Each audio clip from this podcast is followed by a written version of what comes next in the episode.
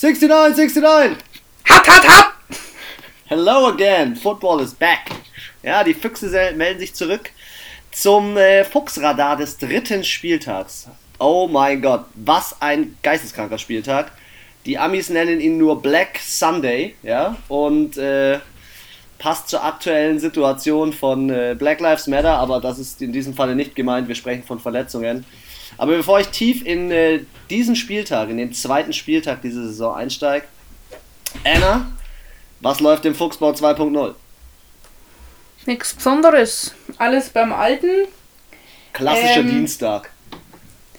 Ja, nö, also soweit alles, alles gut.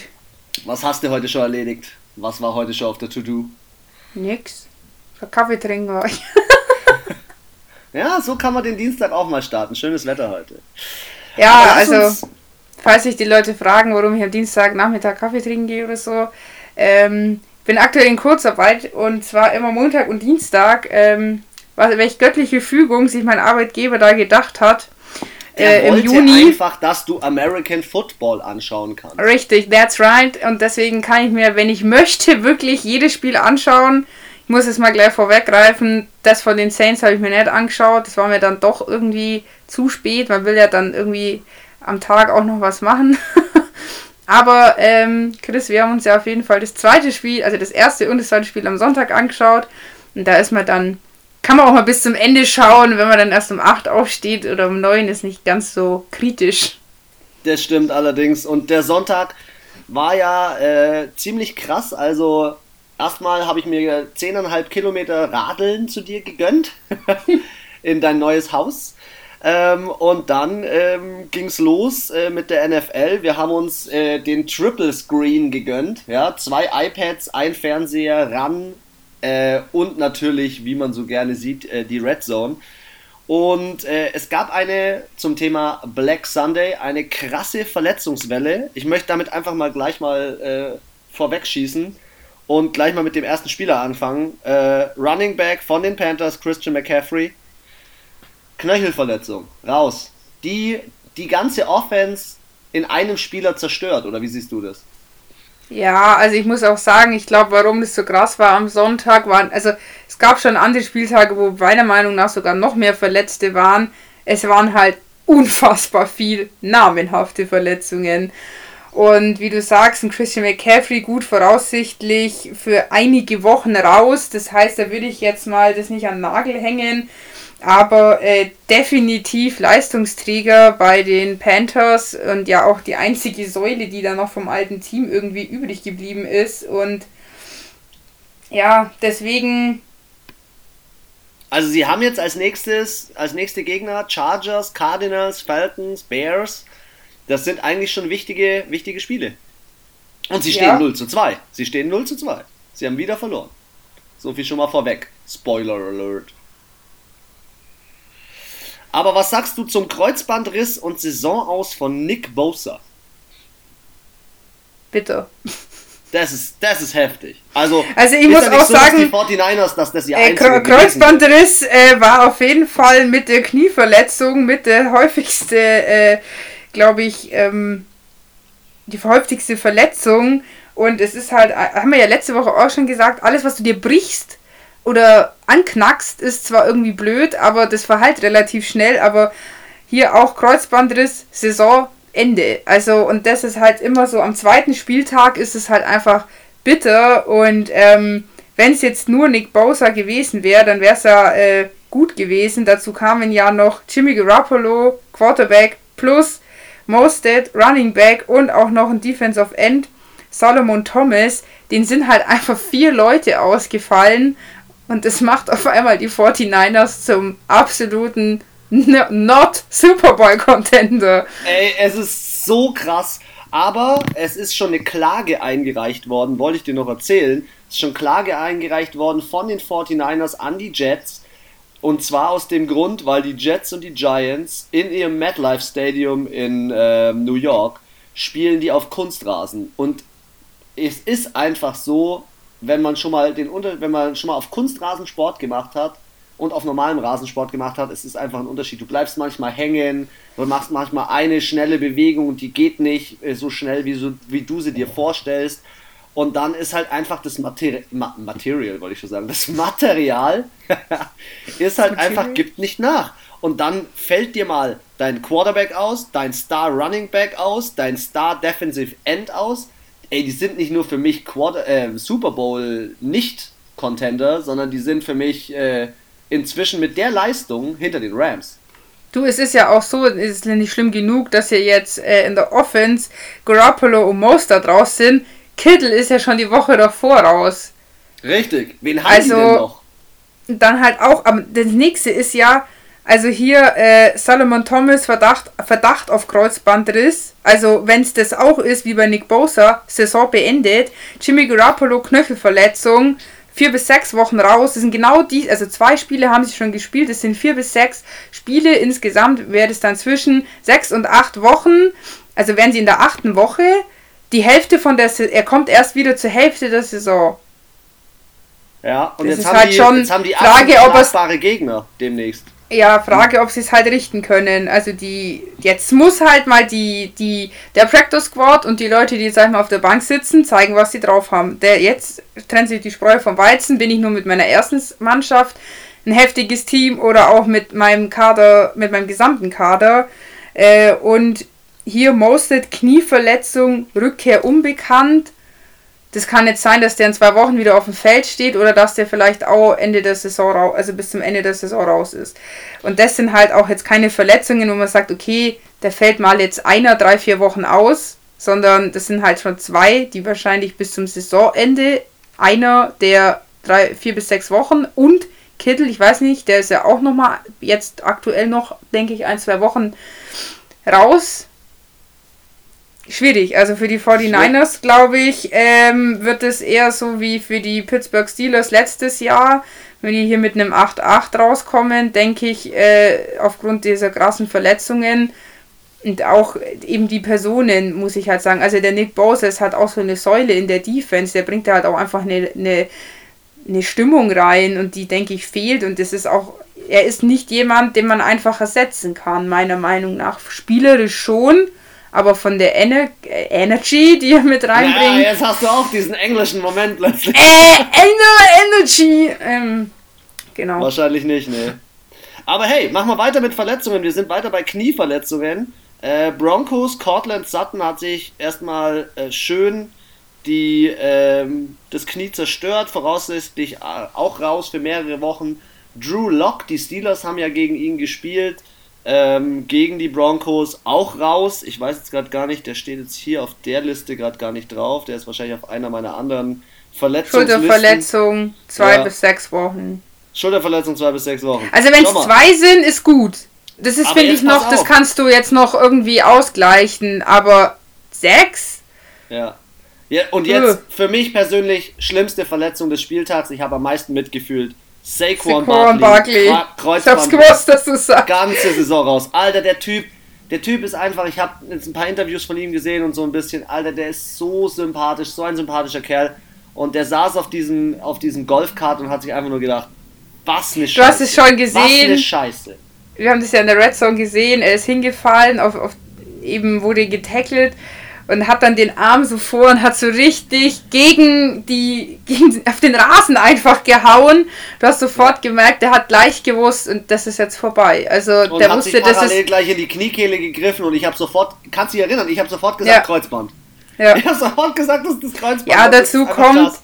es ist ja nicht nur Saquon Barkley, sondern auch noch Sterling Shepard, der Wide Receiver von den Giants. Auch äh, Zehenverletzung. Gut, auch voraussichtliches Out für einige Wochen. Das finde ich ist immer ganz kritisch. Also, wenn sie dir gleich sagen, was kaputt ist, dann wissen sie auch gleich, was sie machen müssen. Aber wenn man erstmal so, ja, über eine so Rückkehr unbekannt oder hm, man weiß noch gar nicht, was es für eine Verletzung ist, das ist, glaube ich, das ist richtig scheiße. Das ist richtig scheiße, ja. Also und weitere, du, ey, nur bekannte Namen. Devontae Adams, der Star Receiver von den Packers, Oberschenkelverletzung, Rückkehr unbekannt. Bei so vielen ist die Rückkehr unbekannt, weil du nicht so, sagen kannst, was abgeht. im Endeffekt denkst du dir jetzt als Deutscher, war cool, wenn der raus ist, dann kann ja CQ, St. Brown, ähm, EQ sagst du nicht, CQ. EQ. St. Brown äh, nachrücken, aber der ist ja auch auf der Injured Reserve Liste. Ja, für noch, für noch drei Wochen, glaube ich, oder so. Ja, ähm, sonst Anthony Barr von den Vikings, Schulterverletzung, auch Rückkehr unbekannt. Die Colts haben auch noch einen mit Achillessehnenriss. Oh, das ist, boah, da bist du nicht nur eine Saison raus. Der Center von denen war das. Ja. Hooker. Hooker. Nee, nee, nee, nee, nee, das war das Safety. Ach, Safety. Safety. Und für wen es auch richtig, richtig schade ist, ist Cam Akers, mhm. Rookie von den, von den ähm, Rams. Von den Rams. Die mich ja auch wieder echt äh, überzeugt haben an dem Spieltag. Ähm, ich bin mal dafür, Anna, dass wir mal in den Spieltag einsteigen, weil es sind viele wilde Dinge passiert. Ja?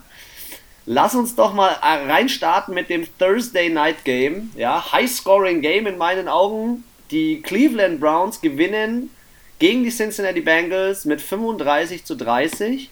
Und da sage ich mal eins dazu: äh, Joe Burrow, First Overall, zu Recht. Völlig zu Recht.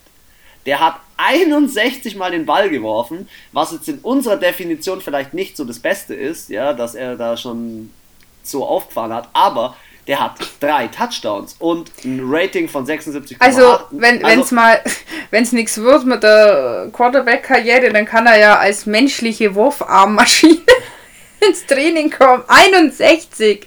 Aber also er, jetzt kommt ja der er, Oberhammer. Er wirft zu viel. Er, Anna, ich gebe dir recht.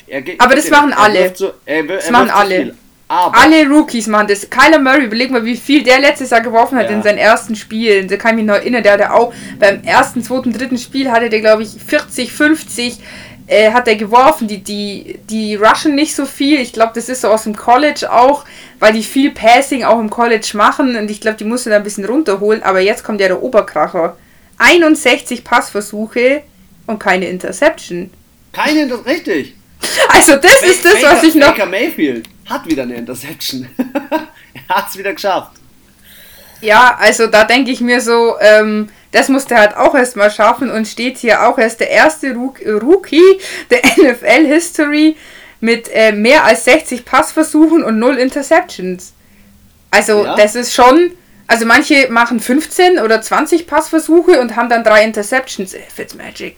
Und ähm, ja, das ist, finde ich schon. Also, ich muss sagen, ich habe ja gedacht, dass die Bengals das schaffen und auch den Sieg holen. Aber ähm, ja, es hat leider nicht so ganz geklappt. Da hast du ein bisschen. OBJ, OBJ hat einfach, er hat tatsächlich funktioniert. Ich meine, der Pass war halt schon geil. 43 Yards Catch auf OBJ. Ja, ja ähm, absolut. Da und fehlt halt Nick vielleicht einem Joe Burrow einfach so ein bisschen auch die, diese Spiele, die sowas, mit denen du sowas machen kannst. Das stimmt, ja. Aber auch der Running Back, muss ich sagen, Nick Chubb hat mit 124 Yards und Kareem Hunt mit 86 Yards haben die aufgeschmiert und drei Touchdowns gefahren. Also großen also, Respekt, muss ich sagen. 6,1 Average im Running in dem Spiel. Ey, die Defense von den Cincinnati Bengals hat nicht so überragend gespielt. Also ich muss sagen, 30 zu 35, das ist, finde ich, immer noch, ein, zwar haben sie verloren, aber es ist trotzdem, äh, finde ich, nicht so rasiert, nicht ab, ab, also nicht so wie die Browns, die Ravens, äh, also andersrum, die Ravens, die Browns quasi äh, überfahren haben, rasiert haben. Also das ist fünf Punkte Unterschied, das ist jetzt, finde ich, echt gut finde ich, ist eine solide Leistung. Und auch schon letzte Woche gegen die Chargers haben sie wirklich sich gut gemacht, muss ich sagen. Ähm, haben wir ja auch schon ein paar Mal gesagt, ich sehe die Bengals jetzt nicht als äh, Playoff-Contender, aber ich denke, dass die sich dieses Jahr ähm, gut machen, was nicht heißt, dass sie automatisch jedes Spiel gewinnen, aber ich glaube, es tut ihnen und den Fans einfach gut, dass da überhaupt mal was passiert, dass da Touchdowns passieren und dass sie auch gefährlich werden, weil ganz ehrlich, das ist nur ein Touchdown und dann hätten sie gewonnen. Was Absolut. frustrierend ist, ist, wenn du halt das achte Mal hintereinander mit einem 6,30 nach Hause geschickt wirst. Ohne Chance. ja, das frustriert dich. Aber hier, das ist so dieses, du hast Blut geleckt und beim nächsten Mal denkst du dir, so, komm, wir haben jetzt zweimal hintereinander so knapp gewonnen, äh, so knapp verloren, wir schaffen das jetzt. Ja, also sie, sie stellen sich auf jeden Fall von ihrer gesamten Art und Weise, von ihrem Auftreten her so an, dass sie viel mehr Konstanz im Team haben. Ich habe gerade gelesen, ähm, Joe Burrow ist der erste Rookie, der über 60 Passversuche in NFL History versucht hat. Ähm, sie haben auf jeden Fall äh, jemanden verpflichtet, der ihrer Franchise richtig, richtig gut hilft. Und sie haben, wenn sie über die nächsten Jahre hinweg mehr Konstanz ins Team bringen, auf jeden Fall ja, einen guten Kader. Einen guten Kader, mit dem man gut was also, anfangen kann, mit dem man gut scoren kann. Also ich denke halt, wenn ich hier so auch ähm, sehe, Time of Position 33 Minuten 39 Sekunden für Cincinnati und 26 Minuten 21 Sekunden für die Browns. Ähm, ja, da war halt die Browns, Browns halt die bisschen effektivere Mannschaft, aber ich finde, wenn sie da noch ein bisschen, also effektiver auf dem Platz sind und somit auch mit ihren Punkten, dann könnten die schon echt, äh, könnten schon brandgefährlich werden und. Dann geht, ja. lass uns doch bitte. Nein, eins muss ich, nein. Gehen. Stopp, stopp, stopp, stopp, stopp. Eine Sache okay. muss ich noch sagen, weil ich zu dir gesagt habe. Ich sag das im Podcast weil ich gesagt habe, die Browns, die sind einfach der letzte Scheißverein. Warum? Die Cleveland Browns hatten die gegen Ravens, zwischen, Ravens zwischenzeitlich im dritten Versuch 41 Yards zu gehen. Wie viel stimmt, Strafen stimmt. muss ich denn eigentlich schaffen, dass ich 41 Yards spielen muss? Also von ja, 10. Es kann ja auch sein, dass sie gesackt worden sind. Ja, aber trotzdem, also 41, das ist ja wirklich äh, richtig schlecht. Und die Browns haben seit 16 Saisons hintereinander nicht mehr das Eröffnungsspiel gewonnen. Kein Team hat so lang, also 16 Jahre in Folge, nicht mehr ihr Eröffnungsspiel gewonnen. Kein anderes Team, nur die. Ja, aber das die ganze Franchise, muss ich sagen, die ganze Franchise von oben nach unten, ähm, ich halte mich da jetzt mal relativ neutral. Die ganze Franchise macht aber auch seit Jahren einen, einen sehr komischen Job. Ja, eh, nee, also brauchen wir nicht reden. Ich will ja nicht den Spielern oder so die Schuld geben, aber ich finde so irgendwie, ich weiß nicht, die kommen einfach seit Jahren auch nicht auf den grünen Zweig und die haben nicht mal, also ich weiß auch nicht, letztes Jahr war das doch, glaube ich, auch, das war das siebte, achte Jahr in Folge, wo sie mit einem Negativ-Rekord aus der Saison gegangen sind. Die sind nicht mal schlecht, die sind ja schon sehr lang sehr schlecht und das liegt definitiv an der Franchise. Ja. Und ich finde es schade, weil der Kader ist ja an sich nicht schlecht. Also der ich, ich gönne es denen auch, gut. dass sie jetzt gewonnen haben, aber es ist halt so, habe ich dir auch im, äh, auf Instagram geschrieben, auch ein blindes Huhn findet mal ein Korn und es ist eher so, dass es so die Ausnahme als die Regel ist und das ist halt einfach schlecht. Ja, jetzt lass mal von den, von den 61 oder wie viele Passversuche es auch immer waren, lass da mal noch 4, 5 mehr ankommen. Der eine kommt zum Touchdown und verlieren sie die Nummer noch. Ja. Ja. Aber hey, aber hey, wir denn noch? Wir haben es angeschaut. Die ja, da gab es auch ein paar, paar Interceptions in dem Spiel. Meines Erachtens die Klatsche des Spieltags. Indianapolis Colts schlagen die Minnesota Vikings mit 28 zu 11 und Kirk Cousins keinen Touchdown, drei Interceptions und Anna, jetzt hört ihr das Quarterback-Rating an. 15,9. Was? Ich wusste gar nicht, dass es so ein schlechtes Quarterback-Rating gibt. Es ist unglaublich. Also er wurde hergefotzt. Ähm, der Kirk Cousins, das gesamte Spiel, Delvin Cook, ja, er hat einen Touchdown gemacht. Aber jetzt schau mal, die, die Indianapolis Colts haben mit Marlon Mack ihren Running Back verloren, haben Jonathan Taylor eingesetzt, 26 Carries, 101 Yard, auch richtig gut, äh, richtig gut gespielt und sie, die Defense von denen stand, sie stand. Sie haben einfach nichts zugelassen von den, ähm, von den Minnesota Vikings. Und ich muss ehrlich sagen, da haben sich, glaube ich, viele vertippt in dem Spiel, weil äh, auch ich zähle mich da gerne dazu, weil ich, für mich ist das eine absolute Überraschung. Also hätte ich nicht mitgedacht. Nicht, mit, nicht mitgedacht. Nicht, nicht, nicht mitgerechnet. Ich schon. ähm, nee, also ich muss sagen, ich habe warte, äh, schon öfters gesagt, dass ich die ähm, Vikings nicht so ähm, weit vorn sehe diese Saison. Ich kann das auch so ein Bauchgefühl. Und ich muss auch sagen, also die Defense von den Vikings war so mittelmäßig. Die Offense war. Äh, die Offense von den Vikings ist halt auf eine unfassbar gute Defense von den Colts gestoßen. Und da hat es halt einfach gescheppert. Und das sieht man halt auch an den Zahlen. Äh, ich runde jetzt mal auf, fast 40 Minuten auf dem Feld die Colts ähm, und da, das hat auch dazu geführt, dass halt äh, 354 Total Yards erzielt wurden im Vergleich zu den Minnesota Vikings 175. Also fast doppelt so viel. Und das lag einfach daran, dass die Defense kontinuierlich von den Vikings auf dem Platz war. Und das hast du gemerkt. Also ich fand es in der zweiten Halbzeit hast du gemerkt, die Defense war einfach durch. Stimmt, ja, das hat man richtig gemerkt. Absolut. Die, die waren aber auch ständig auf dem Platz, auch natürlich äh, aus dem Grund mit den Interceptions und dem ganzen Zeug, nenne ich es jetzt mal. Dadurch entsteht ja jedes Mal der Wechsel und im Endeffekt die Zeit, wo die Offense von den Colts auf dem Platz war, war eben viel länger als von den ähm, den Vikings. Und das war für mich eben auch der Grund, die haben einfach auf Dauer eben diese, diese Defense zermürbt durch dieses oft Offense-Spiel und oder offenslastige Spiel der Colts und somit hat es dann auch kein, glaube ich, mehr am Ende gewundert, dass es 28 zu 11 stand. Ich fand nicht, dass die Vikings. Waren beide Teams, finde ich, in Crunch-Time nicht gut. Mit der, wenn man die Third Down Efficiency anschaut, 22% ja. bei den Vikings gegen 27% von Indianapolis. Das ist nicht gut und das ganze Spiel, ehrliche, ehrliche, äh, oder jetzt ist vor allem subjektive Meinung, als ich das Spiel jetzt auf äh, ran.de angeschaut habe, mich hat es nicht so entertained, muss ich sagen. Also ich ja, weiß nicht, wie es bei dir war. Mm, nee, also ich muss sagen, ich habe ja auch zu dir gesagt, ich hätte mir gern das Spiel ange also wenn man hätte eins aussuchen können. Ich fand Cardinals gegen Washington Football Team hätte mich Absolut. mega interessiert. Ähm, ich fand aber auch die andere Partie, äh, welche lief auf dem ProSieben Max, war. Die Buccaneers gegen die Panthers. Buccan genau, ich hatte mir gedacht, ah, ich habe keinen Bock nochmal die Bucks anzuschauen. Und das ist halt jetzt, Herrgott, äh, früher waren es halt immer die Patriots, weil Tom Brady da war. Jetzt wird jedes Spiel von den Bucks übertragen.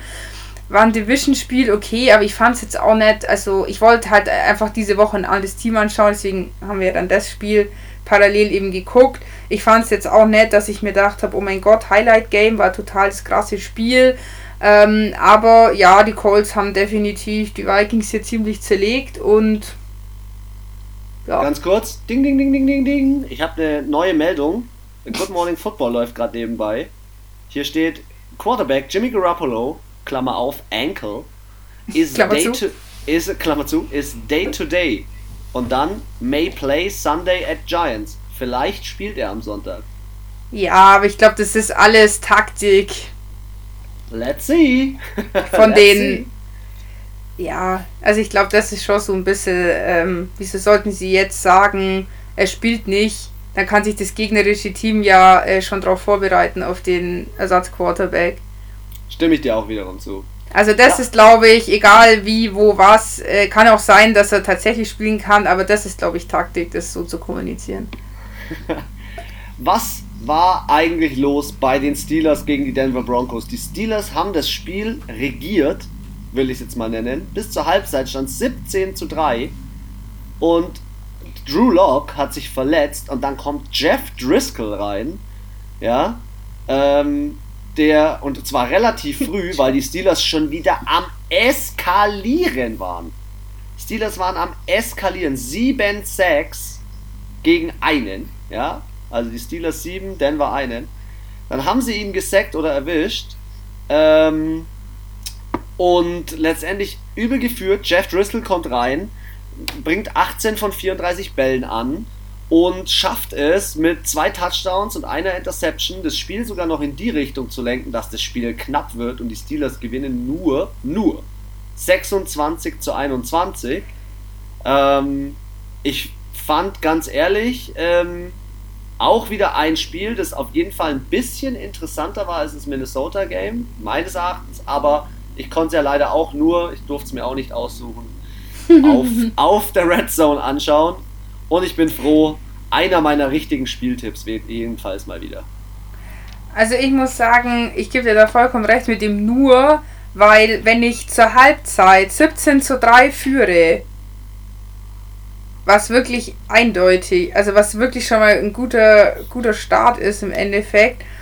Und dann am Ende mir in, im dritten Viertel nochmal elf Punkte reinballern lasse. Ja, das ist halt zu früh gefreut, so ein bisschen, war so ein bisschen mein Eindruck. Und ich finde halt auch, sorry, zehn Flaggen zu vier ist halt einfach das ist halt einfach dumm. Ja, es ist zu viel. Es, ja, das sind einfach Strafen, sechs mehr als die Broncos und ich glaube deswegen, das ist das auch mit der Grund, warum die Steelers dann am Ende so ein bisschen in Straucheln kommen sind. Dazu kommt eine unterirdische Third Down Convention. 16% von den Steelers. Ja, da sage ich What? dir aber eins zu den Steelers dieses Jahr. Die Steelers sind offensiv okay. Sind sie okay, ja? Da müssen sich gerade so wieder ein bisschen alle finden man merkt, dass einfach keine Off-Season war oder äh, keine, keine Preseason war, so rum. Man merkt, dass die Trainingscamps verkürzt worden sind. Aber defense-technisch haben die Steelers halt, als Jeff Driscoll draufgekommen ist, sich gedacht, ah cool, kommt der Ersatzquarterback, machen wir mal einen faulen Lenz. Aber ja. im Großen und Ganzen muss man sagen, die Steelers Defense ist stiff, Alter, die sind hart. Die, die zerstören dich. Die zerstören dich einfach. Klar, also am Ende haben sie trotzdem gewonnen, aber auch hier, wie, äh, welches Spiel, ah, wie bei den Browns, fünf Punkte. Also es ist jetzt nicht so, dass man sagen kann, boah, wir haben da jetzt fett Gras die ins Eck gestellt. Also ähm, mit einer Flagge mehr wäre da vielleicht auch nochmal ein Touchdown mehr drin gewesen. Und wir haben ja das Spiel eben nicht angeschaut, aber ja, wenn das halt so blöde Strafen sind, so wie Holding, die sind dann hier mal 10 Yards und da mal 5 Yards für einen Fallstart. Ähm, ja, und dann ist es halt dein dritter Versuch und dann schaust du halt blöd oft aus der Wäsche. Also ich denke, da haben sie viele, also haben sie bestimmt noch mal ein paar Punkte liegen lassen, die Steelers und ähm, gegen die Broncos wurscht, aber es gibt genug Teams in der Liga, da, die, die hätten das, das, noch gedreht. Also da wäre es jetzt 36, 26 gestanden. Das stimmt. Ah, zwei Dinge, die mich in dem Spiel übel gefreut haben. TJ Watt, zweieinhalb Sacks, richtig geil. TJ Watt ist on fire. Und Chase Claypool, der äh, Rookie, äh, mit seinem ersten Touchdown. Mega nice. Also ich freue mich immer, wenn Rookies ihren ersten Touchdown machen. Das ist eine richtig geniale Sache, weil dann, dann merkst du, das ist ihr Einstand in der, in der Saison oder in, vor allem auch bei der Mannschaft. Ich habe mir jetzt auch gerade nochmal den, den Boxscore angeschaut. Denver hat in der ersten Halbzeit drei Punkte gemacht und dann die Steelers haben es im vierten Viertel gerade noch so über die Zeit gebracht. Gerade noch ja, krass. Also das war zum Ende raus schon ziemlich, ziemlich eng. Ja. Na dann, ab zu Wo war noch eng? Giants und Bears, ja. Daniel Jones gegen Mitch Trubisky. Äh, der Mitch Trubisky. War wieder so ein klassisch. Der ist so eine Achterbahn, Anna. Ich wollte gerade sagen, ich finde so, das war so ein typisches Spiel zur ersten Halbzeit, habe ich ungefähr dreimal gesagt, wieso habe ich die Chicago Bears nicht in der Passing Offensive Fantasy Manager aufgestellt? Weil die haben so gut gespielt. Und in der zweiten Halbzeit war ich froh, dass du sie nicht aufgestellt hast. Ja, also da habe ich mir so gedacht, das ist, also ich fand, es war diesen Spieltag extrem, dass es viele Mannschaften gab, die sehr gut in der ersten Halbzeit gespielt haben. Ähm, eben die Steelers oder ähm, da gab es noch ein anderes Team, die LA Chargers.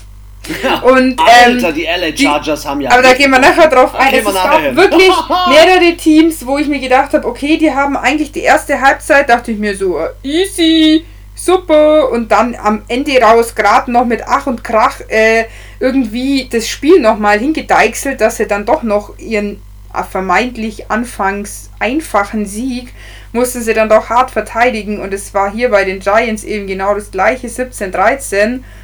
Aber ähm, ja, also New York in der ersten Halbzeit keine Punkte.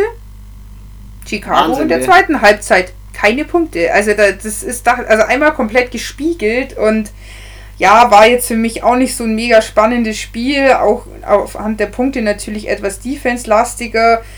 Mit Trubisky zwei Interceptions, ein Touchdown, äh, zwei Touchdown, also das hat er sozusagen ausgeglichen. Daniel Jones keinen Touchdown, eine Interception. Also ich muss sagen, bei den Jungs hagelt auch, also auf all, also allen Quarterback-Positionen diese Saison finde ich, für, dafür, dass es der zweite Spieltag war, äh, sind es bei manchen schon viele Interceptions. Also auch ja, und Kurt genau Cousin, drei Grund. Interceptions an einem Tag. Uff, Ganz ehrlich, Anna, das ist auch genau der Grund, warum ich sage, das ist eine Achterbahnfahrt mit ihm. Und wenn er so weitermacht, er hat jetzt wieder nur 190 Yards produziert. Der Typ, ey, es gibt Quarterbacks, die produzieren pro Spiel 400. Maddie Ice, Russell Wilson und wie sie nicht alle heißen. klar, solange er Spiele gewinnt, stimmt es alles für ihn. Aber ganz ehrlich, wer hätte gedacht, dass Chicago nach den ersten zwei Spieltagen 2 und 0 steht? Man ja? muss aber auch sagen, wie du, Saquon Barkley ist ja raus bei den Giants und ich glaube, wäre der nicht rausgegangen. Also dafür, dass dieser Leistungsträger Absolut. raus ist mit einer Knieverletzung und nicht vom Platz gehumpelt, sondern mit dem kleinen Wagen abgeholt, äh, dafür, dass sie das noch 13, 17 gedreht haben, wirklich Respekt. Also da, ich fand, ich habe schon Spiele gesehen, da ist sowas passiert, da war danach ähm, Game, Game over. over. Da ging, nicht, da ging ja. gar nichts mehr bei dem Team. Also deswegen äh, wirklich Props hier an New York, dass sie das noch so durchgezogen haben. Aber ähm, ja, Third Down Convention war halt echt da. 56% für die Bears ist schon gut. Absolut. Also auch im Vergleich zu den anderen Mannschaften, die wir jetzt schon besprochen haben. 5 zu 3 Strafen, das finde ich auch ganz normal. Aber du siehst, Strafenverhältnis. Chicago wieder 10 Minuten mehr am Ball. Und ja, und das hat es halt am Ende ausgemacht. Es gibt meiner Meinung nach, was weiß ich, eine Handvoll Mannschaften, die es mit wenig Time of Position trotzdem zum Sieg schaffen. Und das sind diese unfassbar effizienten und sehr, sehr qualitativ hochwertigen Mannschaften wie Kansas City zum Beispiel, die können auch, glaube ich, manchmal 10 Minuten auf dem Platz stehen und trotzdem gewinnen. Aber die Bears gehören ja, nicht dazu. Ich und ich würde sagen, es sind 60, 70 Prozent der Mannschaften. Da ist es schon so, wer mehr auf dem Platz ist, wer die Clock kontrolliert, der gewinnt auch. Und das ist in dem Fall hier deutlich, wie du sagst, 10 Minuten. Und das sind genau diese drei Punkte, die sie halt dann mehr haben, wo die anderen nicht punkten konnten. Ja, aber ich habe da jetzt eigentlich auch nicht mehr viel zu sagen. Zu dem Warte Spiel. ganz kurz, äh, ich habe gerade noch eine Statistik an der Hand gehabt. Ach so, ja. Ähm, die Chicago Bears waren seit 1993, das sind ja jetzt fast schon 30 Jahre, standen die erst fünfmal mit 2 und 0. Deswegen ist es auch was Besonderes, dass sie äh, so einen Start haben in die Saison weil es ist einfach nicht so ein Team, das so, so überkrass scored und ich glaube, das ist mein abschließender Satz, ich glaube, wir sehen dieses Jahr noch Nick Foles bei den, bei den Bears. Ich glaube nicht, dass Mitch Trubisky die gesamte Saison durchspielt. Der wird seine Ups und Downs Ich denke auch, ähm, dass sie ihn einfach mal zum Testen, ja, die werden den zum Testen auch auf jeden Fall mal reinhauen. Safe. Ja. Also, eine, also der spielt bestimmt ein, zwei Mal oder mal so während dem Spiel mal ein paar Spielzüge. Dann starte du doch mal mit dem nächsten Game. Ja, also das war ja auch wild. Also 14 zu 3 haben die Detroit Lions geführt im ersten Viertel gegen ich die. Ich dachte, ich sehe nicht richtig. Gegen die Packers und ich dachte mir so, okay, also ich erwarte ja wirklich viel und ich habe ja auch manchmal wirklich wilde Tipps. Aber das hätte ich ja never auf dem Schirm gehabt. Aber Selbe bei mir. ja, man darf sich halt auch nicht auf die ersten 15 Minuten des Spiels so fixieren. Das End vom Lied war 42 zu 21. Die Packers haben das zweite, am zweiten Spieltag den höchsten Score erreicht von allen ähm, Spielen. Zwei, also kein Team hat mehr als 42 Punkte geschafft. Und ähm, ja, die haben sich halt in der ersten, im ersten Viertel gedacht, lassen wir mal ruhig angehen. Dann haben sie im zweiten Viertel nochmal 14 reinballert, im dritten 17 im vierten acht und da haben sie dann halt sich gedacht, okay, jetzt machen wir mal jetzt und sind wir mal ein bisschen, gönnen wir denen noch was und ein, es gab ja noch einen Touchdown mit Point after Touchdown für die Detroit Lions, aber an sich, was soll ich sagen, ähm, André ist ja ausgerastet, als Aaron Rodgers wieder eine Hail Mary geschmissen hat. Der Typ ist dafür ähm, geboren, er hat schon wieder ein Quarterback-Rating über 100, obwohl sein Quarterback Game, wie er es aufzieht, super, super fancy ist. Es ist gar nicht so typisch, wie man so als Quarterback spielt und ähm, er setzt alle Spieler gut ein. Er setzt ähm, Devontae Adams, der sich zwar leider verletzt hat, gut ein, aber dann setzt er Spieler ein wie Alan Lazard oder diesen Valdez Scandling. Ähm, das muss ich schon sagen. Ja, oder auch so einen ähm, Tony Yen, also das sind sehr ja. viele Spieler, die er anspielt, aber ziemlich ausgeglichen. Klar, da kriegt man einer mehr und einer kann halt weiter laufen, weil es sich halt ergibt. Ich meine, es kann ja nicht Aaron Rodgers beeinflussen, wie weit er läuft. Aber ich finde, er spielt halt viele an und jeder macht auch seine Yards bzw. auch seine Touchdowns. Also und wer hat die drei Touchdowns gemacht? Wer hat richtig aufgeschürt? Sein Namenskollege. Aaron Jones. 168 Rushing Yards, 9,3 Average. Also der läuft mit einem Lauf, ist der fast die 10 Yards gelaufen und das eine Mal ist der doch so übelst durchgesprintet, wo André so heftig ausgeflippt ist. Zwei Touchdowns übers Laufen, ein Touchdown durch die Luft. Ey, der hat sich auch gedacht, ganz ehrlich, jetzt holen sie da den, den äh, Backup für einen Aaron Rodgers, den Love. Dann holen sie noch für mich als Aaron Jones Running Back den Backup AJ Dillon, der so krasse Oberschenkel hat. Ja, ganz ehrlich, nur weil der krasse Oberschenkel hat, hat Aaron Jones einfach mal gezeigt, wer der King im Rushing ist und das ist ganz klar er. Ja, aber du siehst, wie schnell es geht bei den 49ers. Ähm, überleg mal, das hätte jetzt die Packers getroffen mit einem Aaron Jones, der als Running Back rausfällt, einen Aaron Rodgers als Quarterback und dann? Ja, dann brauchst du auch adäquat. Das ist immer so, ich finde, es ist auch immer so negativ, so, äh, der macht jetzt den, Ple den Platz streitig. Letztendlich sagt es ja nicht der Spieler, sondern die Medien.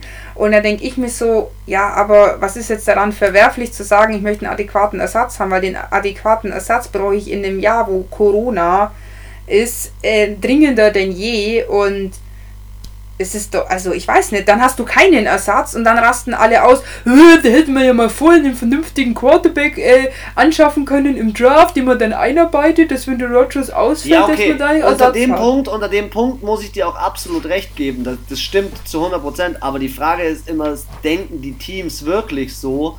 Haben sie beim Draft auch schon so gedacht? Oder hat sich die Situation eigentlich noch verschlimmert? Ich finde Denkst ja, du, irgendjemand würde da dir die Wahrheit sagen? Ja, aber seit dem Draft, trotzdem vielleicht mal als allgemein, seit dem Draft hat, sich, hat sich die Situation schon verschlimmert. Gefühlt. Mit was? Mit der Corona-Situation. Ach so, ja, ja, ja, ja. Ach so, ja, ja, klar. Nee, deswegen, ich finde, man, die Medien tun in diesem Fall eben vor allem mit Rogers so ex, für meine Meinung nach extrem übertreiben. Es gab genug andere Quarterbacks, die auch gepickt wurden als äh, im Draft als zweiter Quarterback und da hat jetzt keiner ähm, muss sich da irgendwas anhören. Also ich weiß nicht, warum sie beim Rogers da so drauf. Und der hat ja nicht mal was gesagt. Also wenn er jetzt irgendwie so eine spitzfindige Äußerung in irgendeinem Interview gegeben hätte, okay, aber es ist reine Spekulation. Es hat nie irgendjemand gesagt, dass Aaron Rodgers sich unter Druck fühlt.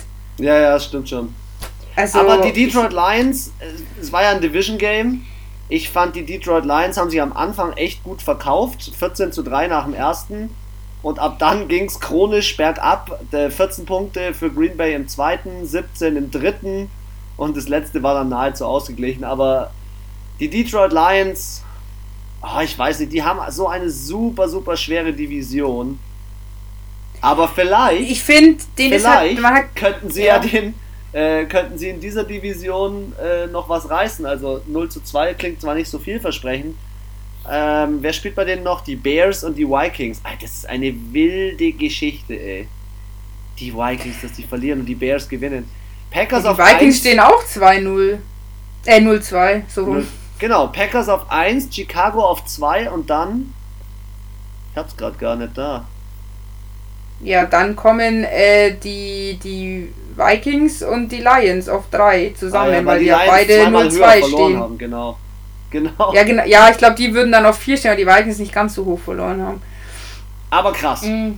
Ja, also was Spiel. ich noch zu den Lions ganz kurz sagen wollte, dann können wir auch ganz zum nächsten Spiel gehen. Ich finde halt, man merkt, die haben halt nicht die Puste, eine Stunde auf so einem hohen Level zu spielen.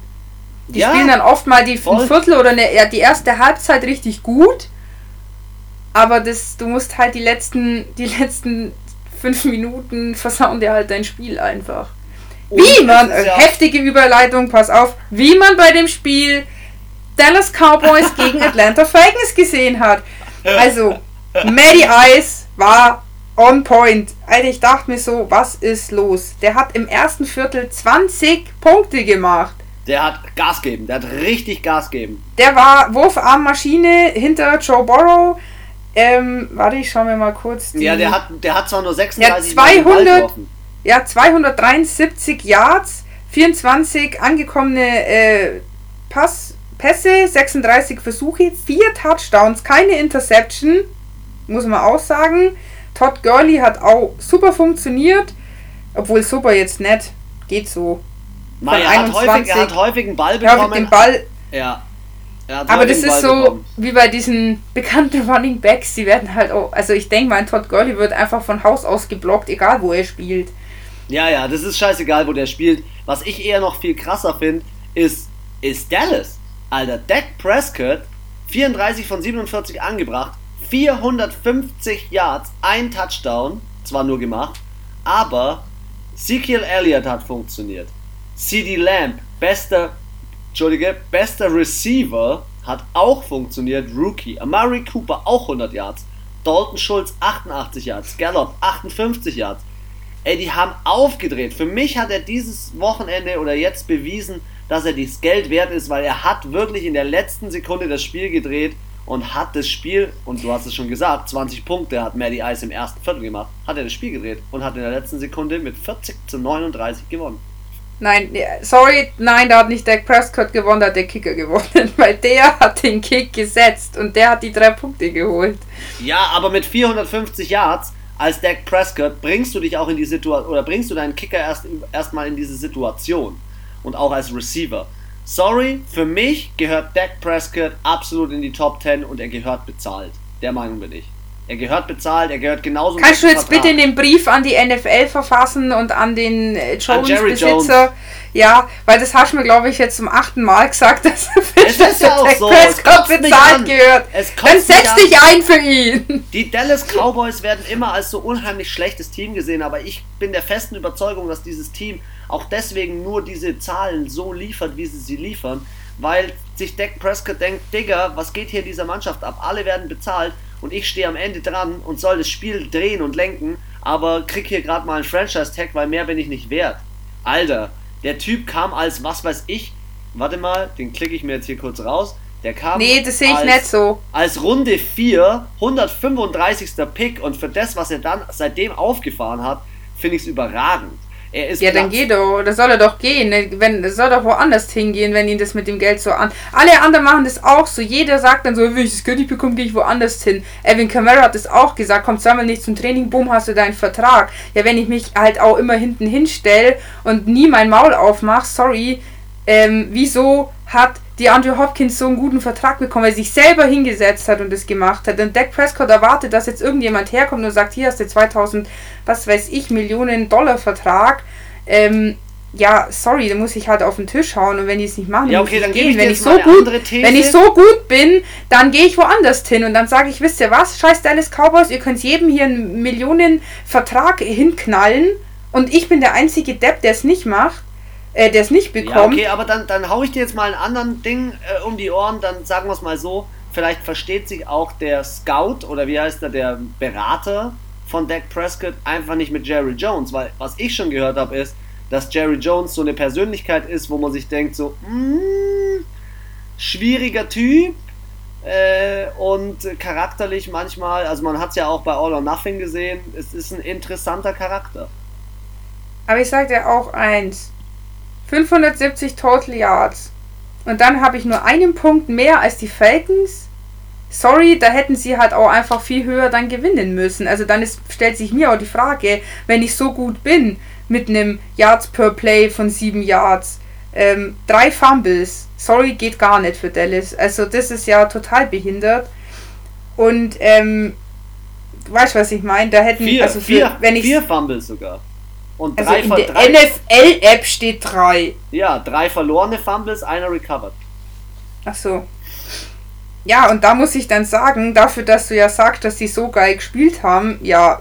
Geil haben sie nicht Sekunde, gespielt, aber ich habe mir die Zusammenfassung angeschaut und das, du, du fieberst so richtig mit. Es ja, das schon, krass. aber wie kann man sich denn so schwer tun, gegen die Falcons zu gewinnen? Wir reden ja nicht von den Saints oder von, keine Ahnung, den äh, 49ers oder von irgendwelchen Teams, die halt letztes Jahr im Super Bowl gestanden sind. Wir reden hier von den Falcons. Ja, also es ist jetzt kein Team. So ein Überraschungsteam. Die Maddie Ice unterschätze niemals Maddie Ice. Unterschätze niemals äh, Julio Jones. Julio Jones war der schlecht, einer der schlechtesten Receiver in diesem ganzen Spiel und Calvin Ridley hat da aufgefahren, dass alles zu spät war. Ja. Wie auch immer, ich muss, ich, ich hätte zum Ende nicht gedacht, dass er, als ich die Red Zone angeschaut habe, hätte ich nicht gedacht, dass es, dass das Spiel in die Ja gut, Richtung zwischenzeitlich war die Wahrscheinlichkeit, dass sie gewinnen bei 2%. Also, Ja, richtig, stimmt. sorry, bestätigt mir wieder, dass die Atlanta Falcons einfach dumm sind und sich jedes Mal die Butter vom Brot nehmen lassen. Wie kann ich denn bei einer 98%igen Gewinnchance es noch verkacken? Und wie kann ich, wenn ich Dallas bin, bei 570 Total Yards nicht mehr Punkte gemacht haben?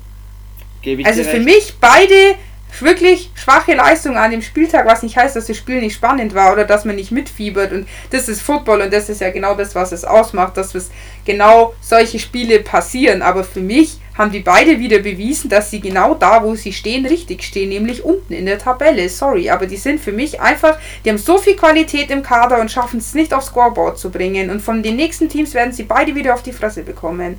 Aber ich könnte mir vorstellen, warte mal, ich muss mal da auch kurz mir die Stats raussuchen, Standings, dass die, dass die Dallas Cowboys mit dieser Aktion auf Platz 2 sind. Sind sie auf Platz 2? Ja. Sind, sind sie auf Platz 2 nach Washington und New York und Philly sind dahinter.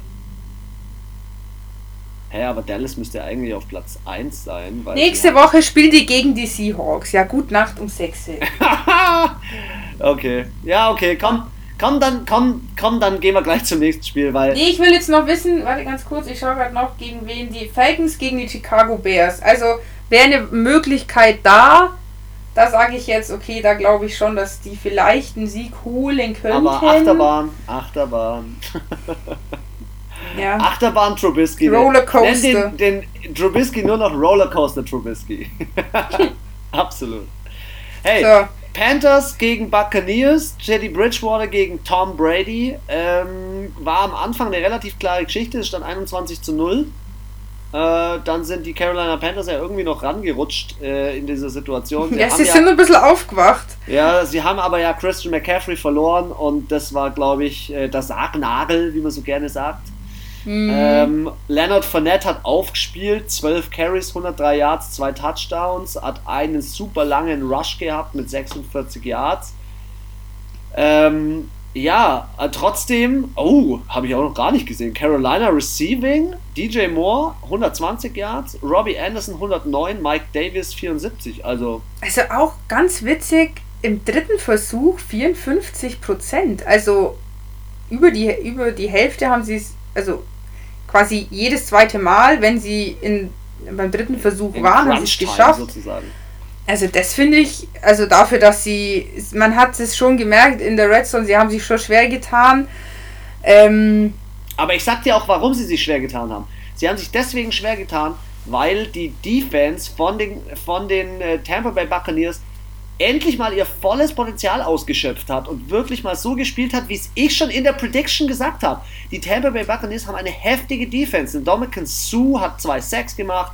Davian White, der auch bezahlt wurde, der glaube ich als Cornerback oder Safety. ja, und man muss halt sagen, Heftig. neun, neun Flaggen für Carolina im Vergleich zu fünf für Tampa.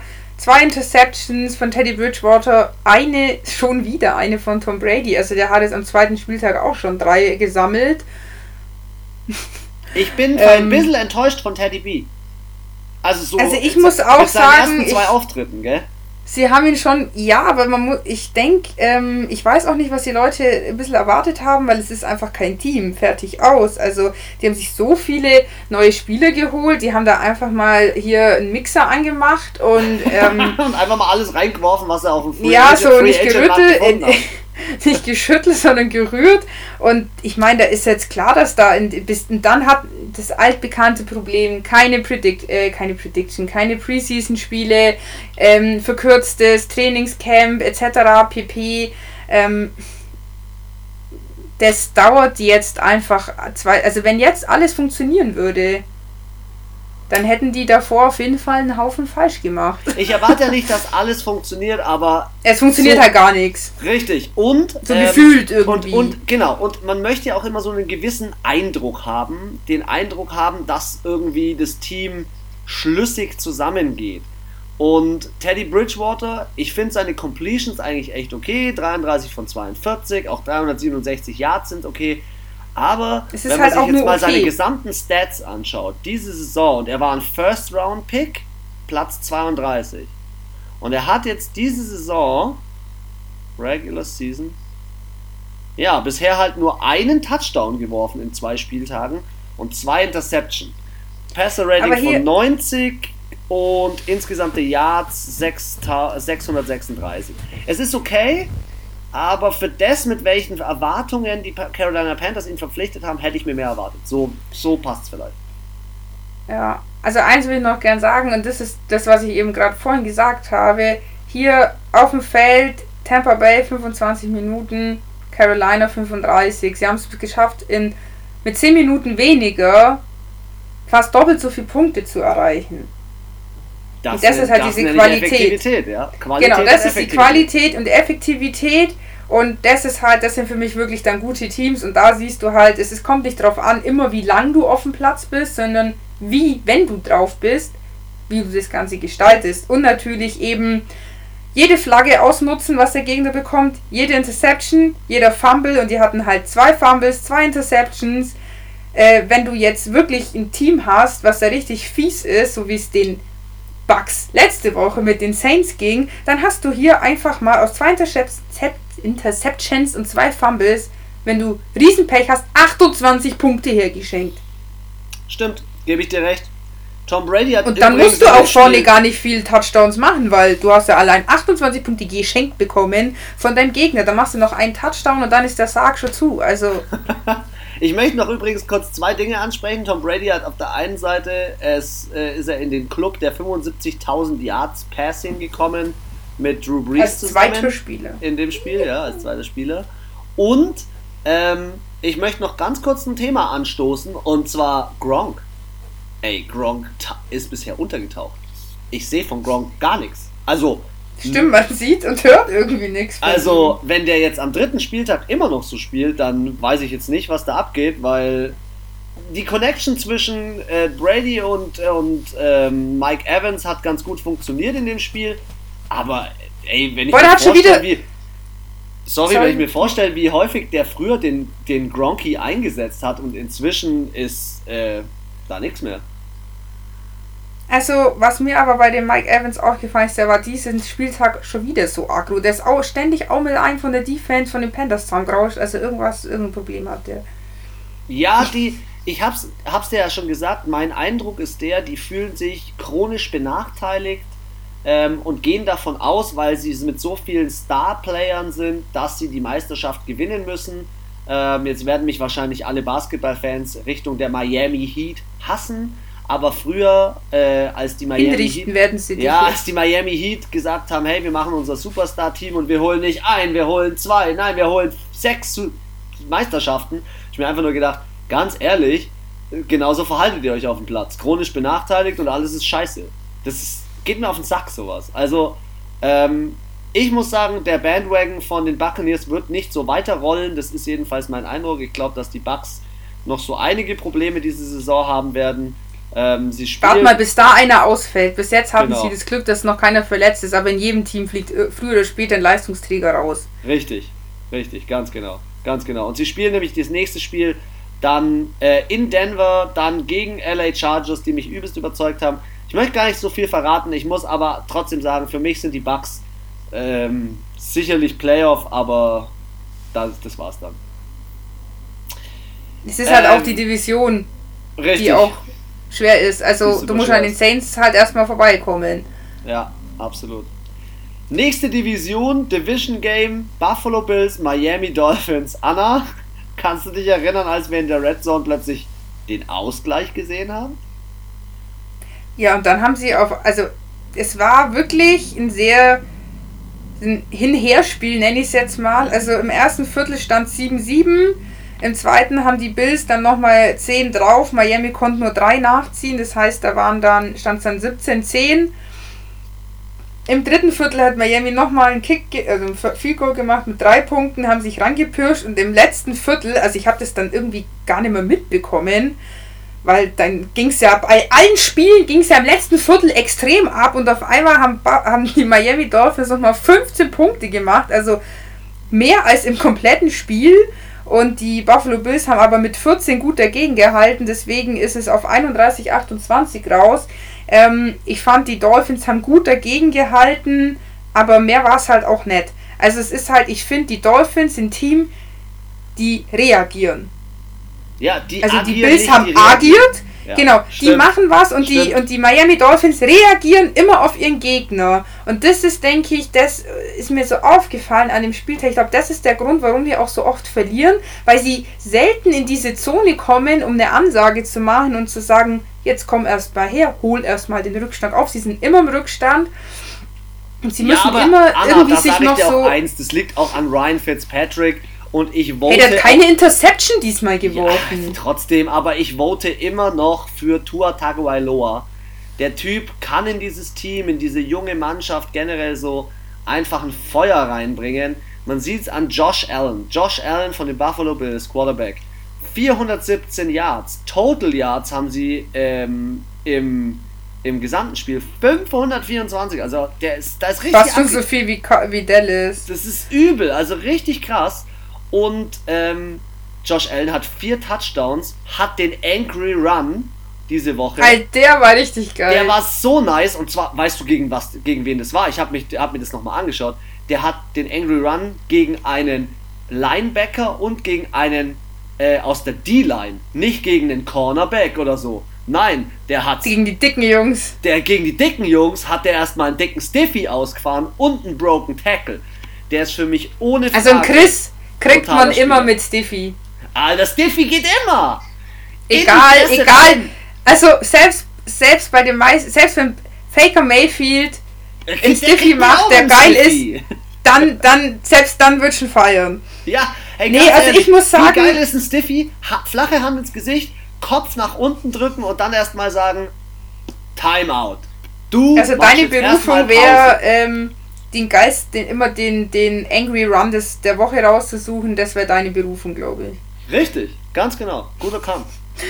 Aber äh, was ich noch sagen Oh, wollte ist, NFL ich Network, fand die Third. Convention Ah ja, Running Back. Die Running Backs, wer der Erste ist, weißt du. Aber zurück in das Spiel. Äh, Stefan Dix hat übelst aufgedreht, 153 Yards. Ich freue mich auch für ihn. Endlich mal bei Buffalo hat er mal ein bisschen was auf die Kette gebracht. Ähm, bei seinem neuen Team. Und, wie du schon erklärt hast, es war zum Ende hin echt ultra spannend. Wobei die Miami Dolphins, da bin ich auch deiner Meinung, werden nur die Nase vorne haben, wenn sie endlich mal ein Spiel aus der, aus der Führung heraus versuchen Oder halt nicht, ähm, also auch nicht krass in diesen, also ich finde, sie sind halt diese Aufholjagd, also manchmal geht es ja so ein hin, her, hin, dann für der, dann wieder der, wieder der. Das haben die halt auch nicht. Die haben halt dann so einen krassen Minus und dann müssen sie halt immer aufholen. Ähm, aber was ich noch sagen wollte zu den Bills, ich finde halt ähm, 50% für Down Convention richtig gut.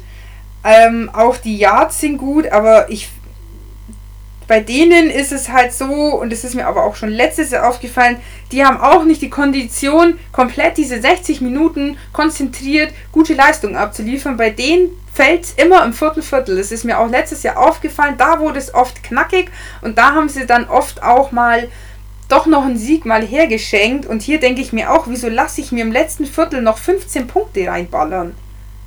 Ja, sicherlich war da so ein kleiner Hype und vielleicht haben sie auch gedacht, dass sie das Spiel schon gewonnen haben. Ähm, du Ja, hast, du hast so- schon recht. Das Problem, finde ich, bei dem Team ist, dass sie nicht in der Defense dieselbe Leistung an den Tag legen wie letztes Jahr. Letztes Jahr waren sie in der Defense noch ein bisschen stärker, noch ein bisschen konstanter. Dafür haben sie Ja. halt dieses Jahr in der Offense ganz gut mit Stefan Dix aufgerüstet. Also ich denke, wenn sie wirklich so für sich für, äh, für die Playoffs qualifizieren möchten, ich sehe die auf jeden Fall in den Playoffs, aber dann müssen sie wirklich hier straight durcharbeiten und dürfen am Ende sich nicht zu früh freuen und sagen, "Hö, die Dolphins sind eh kacke, wir gewinnen das jetzt eh und dann lasse ich mir mit so Leichtsinnsfehlern nochmal 15 Punkte. Also ich meine, das sind zwei Touchdowns. Ja, und jetzt haben wir ja in unserer Prediction, haben wir beide die Bills auf 1 und wenn es wirklich so passiert, dass äh, die Patriots, die übrigens dieses Woche, diese Woche auch wieder ganz gut mitgespielt haben, wenn die Patriots ähm, ja da jetzt mit Cam Newton auf einen neuen Zweig kommen und plötzlich doch gewinnen, dann müssen die Bills sich anstrengen, dass sie da oben auf Platz 1 hinkommen. Und, die, die, und, Jo. und auch ohne Wildcard das Ganze schaffen. Aber hey, äh, ich, ich habe einen neuen Bandwagon gefunden. Los Angeles Rams holt die Trikots wieder raus. Jared Goff Super Bowl Team. Sie sind wieder back in business. Ey, Jared Goff, ich muss sagen, äh, also es sind zwar die Philadelphia Eagles, die jetzt auch immer wieder sich mal schwer tun in diversen Spielen, aber, Was? die, Nein. LA, aber die LA Immer, Rams. immer 16-0 durch die Saison seit Jahrzehnten. Nein, die, Eagles, die können, echt die wachen immer erst so am, am 8., 6., 7., 8. Spieltag auf. Ja, Die standen doch letztes Jahr auch so kacke, die Eagles. das stimmt. Hey, Tyler Higby, Tight End. Fünf Receptions und von fünf Receptions bei 54 Yards macht er drei Touchdowns. Der wurde fünfmal angeworfen, hat fünfmal einen Ball gefangen. Jared Goff macht einen guten Job, ey. Also, man unterschätzt den und ich, ich habe dann so auch mir die Spielzusammenfassung Zusammenfassung nochmal angeschaut. Bist du gefragt, hä, wie haben die das eigentlich damals in den Super Bowl geschafft? Und jetzt schaue ich es mir so an. Die laufen gerade für mich persönlich so ein bisschen unterm Radar, aber die stehen schon 2-0 und führen mit den Arizona Cardinals die Division an. Also, die Rams, die sind für mich die, die Titanic. die gerade so den Eisberg verpasst hat dieses Jahr bisher noch. Nein, die, die jetzt dann demnächst, also sprich in den nächsten zwei, drei Jahren, volle Fahrt voraus in den Eisberg reinrahmen, haben wir uns auch schon unterhalten. Wie wollen die eigentlich ihre ganzen Spiele bezahlen? Ja, okay, das stimmt, da gebe ich dir recht, dass sie da so ein kleines Bezahlungsproblem haben, wobei sie das wahrscheinlich schon irgendwie klären können. Ähm, Die Biene sticht von hinten und ich glaube, die werden in den nächsten zwei, drei Jahren noch richtig viel Leute entlassen müssen, weil sie sie einfach nicht bezahlen können. trotzdem, Bandwagon. Oder es wird ich dann halt eine Strafe geben oder so. Ich sag's trotzdem nochmal, Anna, Bandwagon. Ich kann mir vorstellen, dass mit der Verletzungsmisere von den 49ers die äh, Rams vor den 49ers landen werden. Ja, dann hast du aber immer noch die Seahawks in der Division. Das stimmt. Aber hey, schau dir mal wieder Und, schau dir und, und, einfach wer steht Wentz an. 2-0? Wer steht 2-0? Auch in der Division? Arizona, ja, I know. Oh ja, also deswegen auch spannende Division, aber zum Spiel, du weißt, ich bin nicht der größte LA, egal welches Team-Fan. Ähm, wie du Aber schon gesagt hast, sie haben gegen, sie haben gegen Philly, also ich muss sagen, Philly hat unfassbar schlecht gespielt an dem Tag. Also auch Carson Wentz, zwei Interception, ähm, aber witzigerweise eine 58er, beide Third Down Convention. Ja, also ja. sowas finde ich immer faszinierend. Ähm, ja, Yards per Play 5,3 zu 6,7. Also sie sind jetzt, wenn ich mir nur rein die Statistik anschaue, ungefähr gleich sogar.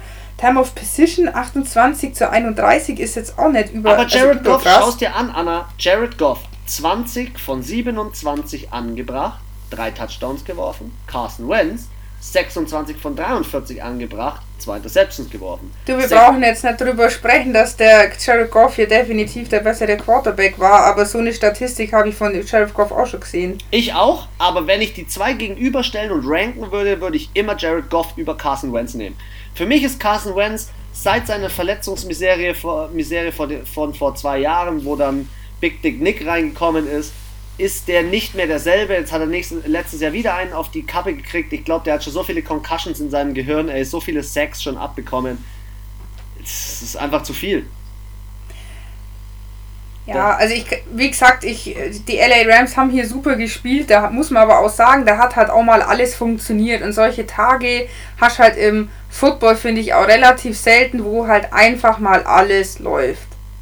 Das stimmt. Und das, die hatten, das war halt dieses Unvorhersehbare, die Philadelphia Eagles haben unter ihrem Durchschnitt gespielt. Also so scheiße spielen sie jetzt auch nicht, wie sie diesen Sonntag gespielt haben. Und LA spielt nicht so gut, wie sie diesen Sonntag gespielt haben. Also das war halt das eine gegen das andere extrem. Ähm, aber so bleibt auf jeden Fall die Division spannend. Und wie gesagt, also Philly ist für mich auch jemand, die würde ich jetzt nicht abschreiben, nur weil sie 0-2 stehen. Also war letztes Jahr auch so. Und am Ende waren, haben sie den Dallas Cowboys noch den Division-Title gelinkt am letzten Oder die Spieltag. Washington, Washington Football Team. Deswegen, wir, wir philosophieren ja immer schon, aber es ist halt im Endeffekt der zweite Spieltag und es wird jedes Team, auch die, die 2-0 stehen, werden am Ende hinten wahrscheinlich nicht die 0 stehen haben. Aber Also, man sagt, ähm, Anna, man sagt wirklich, alle die 0-2 oder die Chance bei einem Team, das 0-2 steht, dass es die Playoffs schafft, da gibt es ganz viele Statistiken, schreibt die NFL immer ihre, seine Statistiken drüber. ähm, über die Jahre hinweg, die ist echt schlecht. Wenn du 0-2 stehst, dann bist du eigentlich zu, ich glaube, 75% nicht in den Playoffs. Aber ich finde, es kommt auch darauf an, wie du 0-2 stehst. Stehst du 0-2, weil du, wie jetzt die Dolphins, die beides mal gegen den Division, äh, gegen Division, Division Team verloren haben? Oder stehst du 0-2, weil du gegen andere Teams verloren hast? Da gebe ich dir recht. Weil wenn du in deiner Division verlierst, das ist, ne, das ist auch das, was ich jetzt gesagt habe bei den Saints, die haben zwar auch verloren, aber gegen nicht in ihrer Division. Dann gehen wir doch, lass Das uns doch bitte mal zu dem knappen Spiel gehen, weil das äh, Spiel von den, ähm, Das war eine Frechheit, das Spiel. das war eine Frechheit. Also, die Ch Also auch Never hier- underestimate Gardner fucking Minshew. Also nicht nur das, es ist das, ich weiß nicht wie viel, der gefühlt zehnte Spiel hintereinander, was mit unter, also zwischen 0 und 7 Punkten, also sagen wir ein Touchdown, wieder hier drei Punkte Unterschied, 33 zu 30 für die Tennessee Titans, ähm, auch ganz knapp gewesen. Also ich fand eindeutige Spiele gab es an dem Spieltag äh, wenige. Es war super knapp. Hey, Ryan Tannehills Statistik ist gestört. 18 von 24 angebracht, zwar nur 239 Yards, 4 Touchdowns, 145,7er Rating. Der macht da weiter, wo er letzte Saison aufgehört hat. Der Typ ist unglaublich. Was die Tennessee Titans sich mit dem Typen äh, geholt haben, ist überragend, ist super geil, aber auch gegenübergestellt, zwar nur 30 von 45 angebracht, 339 Yards, 3 Touchdowns, 2 Interceptions. Gardner Also- Minshew, hey, Gardner Minshew ist zurückgekommen in dem Spiel, wo jeder gedacht hat, da kommt, ihr kommt nie wieder zurück. Also sagt der eins, hätte die Interceptions nicht geschmissen, dann hätten die das Ding auch geholt. Absolut, und was ich so krass finde ja an den, an den Jacksonville Jaguars ist, die haben ja übelst ausgesiebt. Die haben Spieler rausgeschmissen, ohne Ende, mit Leonard, mit äh, Campbell und so weiter und so fort. Und das Team funktioniert. Die haben einen, einen Rookie-Rusher oder auf jeden Fall einen James Robinson. Warte mal, den klicke ich mal raus. 16 Runs, 102 Yards, äh, ein Touchdown. Der ist. Was ist denn der? Steht hier gar nicht. Ah doch, der ist Rookie, ja? Und für einen Leonard Fournette den Rookie einzusetzen, auf diese Art und Weise, finde ich mega. Der war sogar besser als ein Derrick Henry. Und ich habe eigentlich mit Derrick Henry voll gerechnet. Ich habe ihn ja in meinem Fantasy Manager aufgestellt. gehabt. Hm. Nee, Nein. Quatsch, habe ich nicht. Aber, Lüge. aber ich habe die Rushing. Sieg! Hast du habe ich aufgestellt aufgestellt. gehabt. Ja, aber ich habe die Rushing Offense von den, von den Tennessee Ja. Titans gehabt. Also auch bei Jacksonville 71% beim dritten Versuch. Kein Team, also die wir bis jetzt durchgesprochen haben, hatte mehr. Ja. Also er ist 71, ich glaube das höchste, was wir hatten, war 58. Für mich sind, für mich sind die Jacksonville Jaguars nicht zu unterschätzen. Die stehen zwar jetzt 1-1, aber Gardner Minshew ähm, ist ein Spieler, mit dem alle am Anfang der Saison gesagt haben, ja, ja, vielleicht So belächelt. Ja, und auch, jetzt haben sie alle Spieler abgegeben, vielleicht tanken sie und holen sich dann Trevor Lawrence. Ich habe übrigens den Namen wieder herausgefunden. Trevor Lawrence war der Ersatzquarterback von oh, wie hieß der Quarterback, der von Clemson gegangen ist? Der spielt jedenfalls auch bei Clemson. Der war dort äh, im, im, im, ähm, im ersten Jahr. Und ich würde Gardner Minshew nicht abgeben, weil wie schwer ist es wirklich, und man sieht es an Dallas, wo jetzt gerade der Stress mit Dak Prescott ist, wie schwer ist es wirklich einen Franchise-Quarterback zu finden? Schau mal, es gibt so wenige Teams, die einen Quarterback über mehr als fünf Jahre haben. Alle anderen Teams immer wieder mal neuer, immer wieder mal umschmeißen. Gardner No. Minshew? Na. Doch. Mitch, Ja. Mitch Trubisky. Also ich hau dir fünf Quarterbacks raus, Franchise Quarterbacks, sofort. Ja, natürlich gibt es auch fünf Franchise-Quarterbacks, aber es gibt auch viele, die keine Franchise-Quarterbacks haben. Und Franchise sage ich jetzt nicht fünf Jahre, sondern mal 10 bis 15 Jahre. Und da, sag ich dir, haust du mir maximal fünf raus. Okay. Aaron Rodgers, Ja, Drew Brees, ja, Tom Brady war auch Franchise Quarterback. ja, Ähm, Russell Wilson, ja.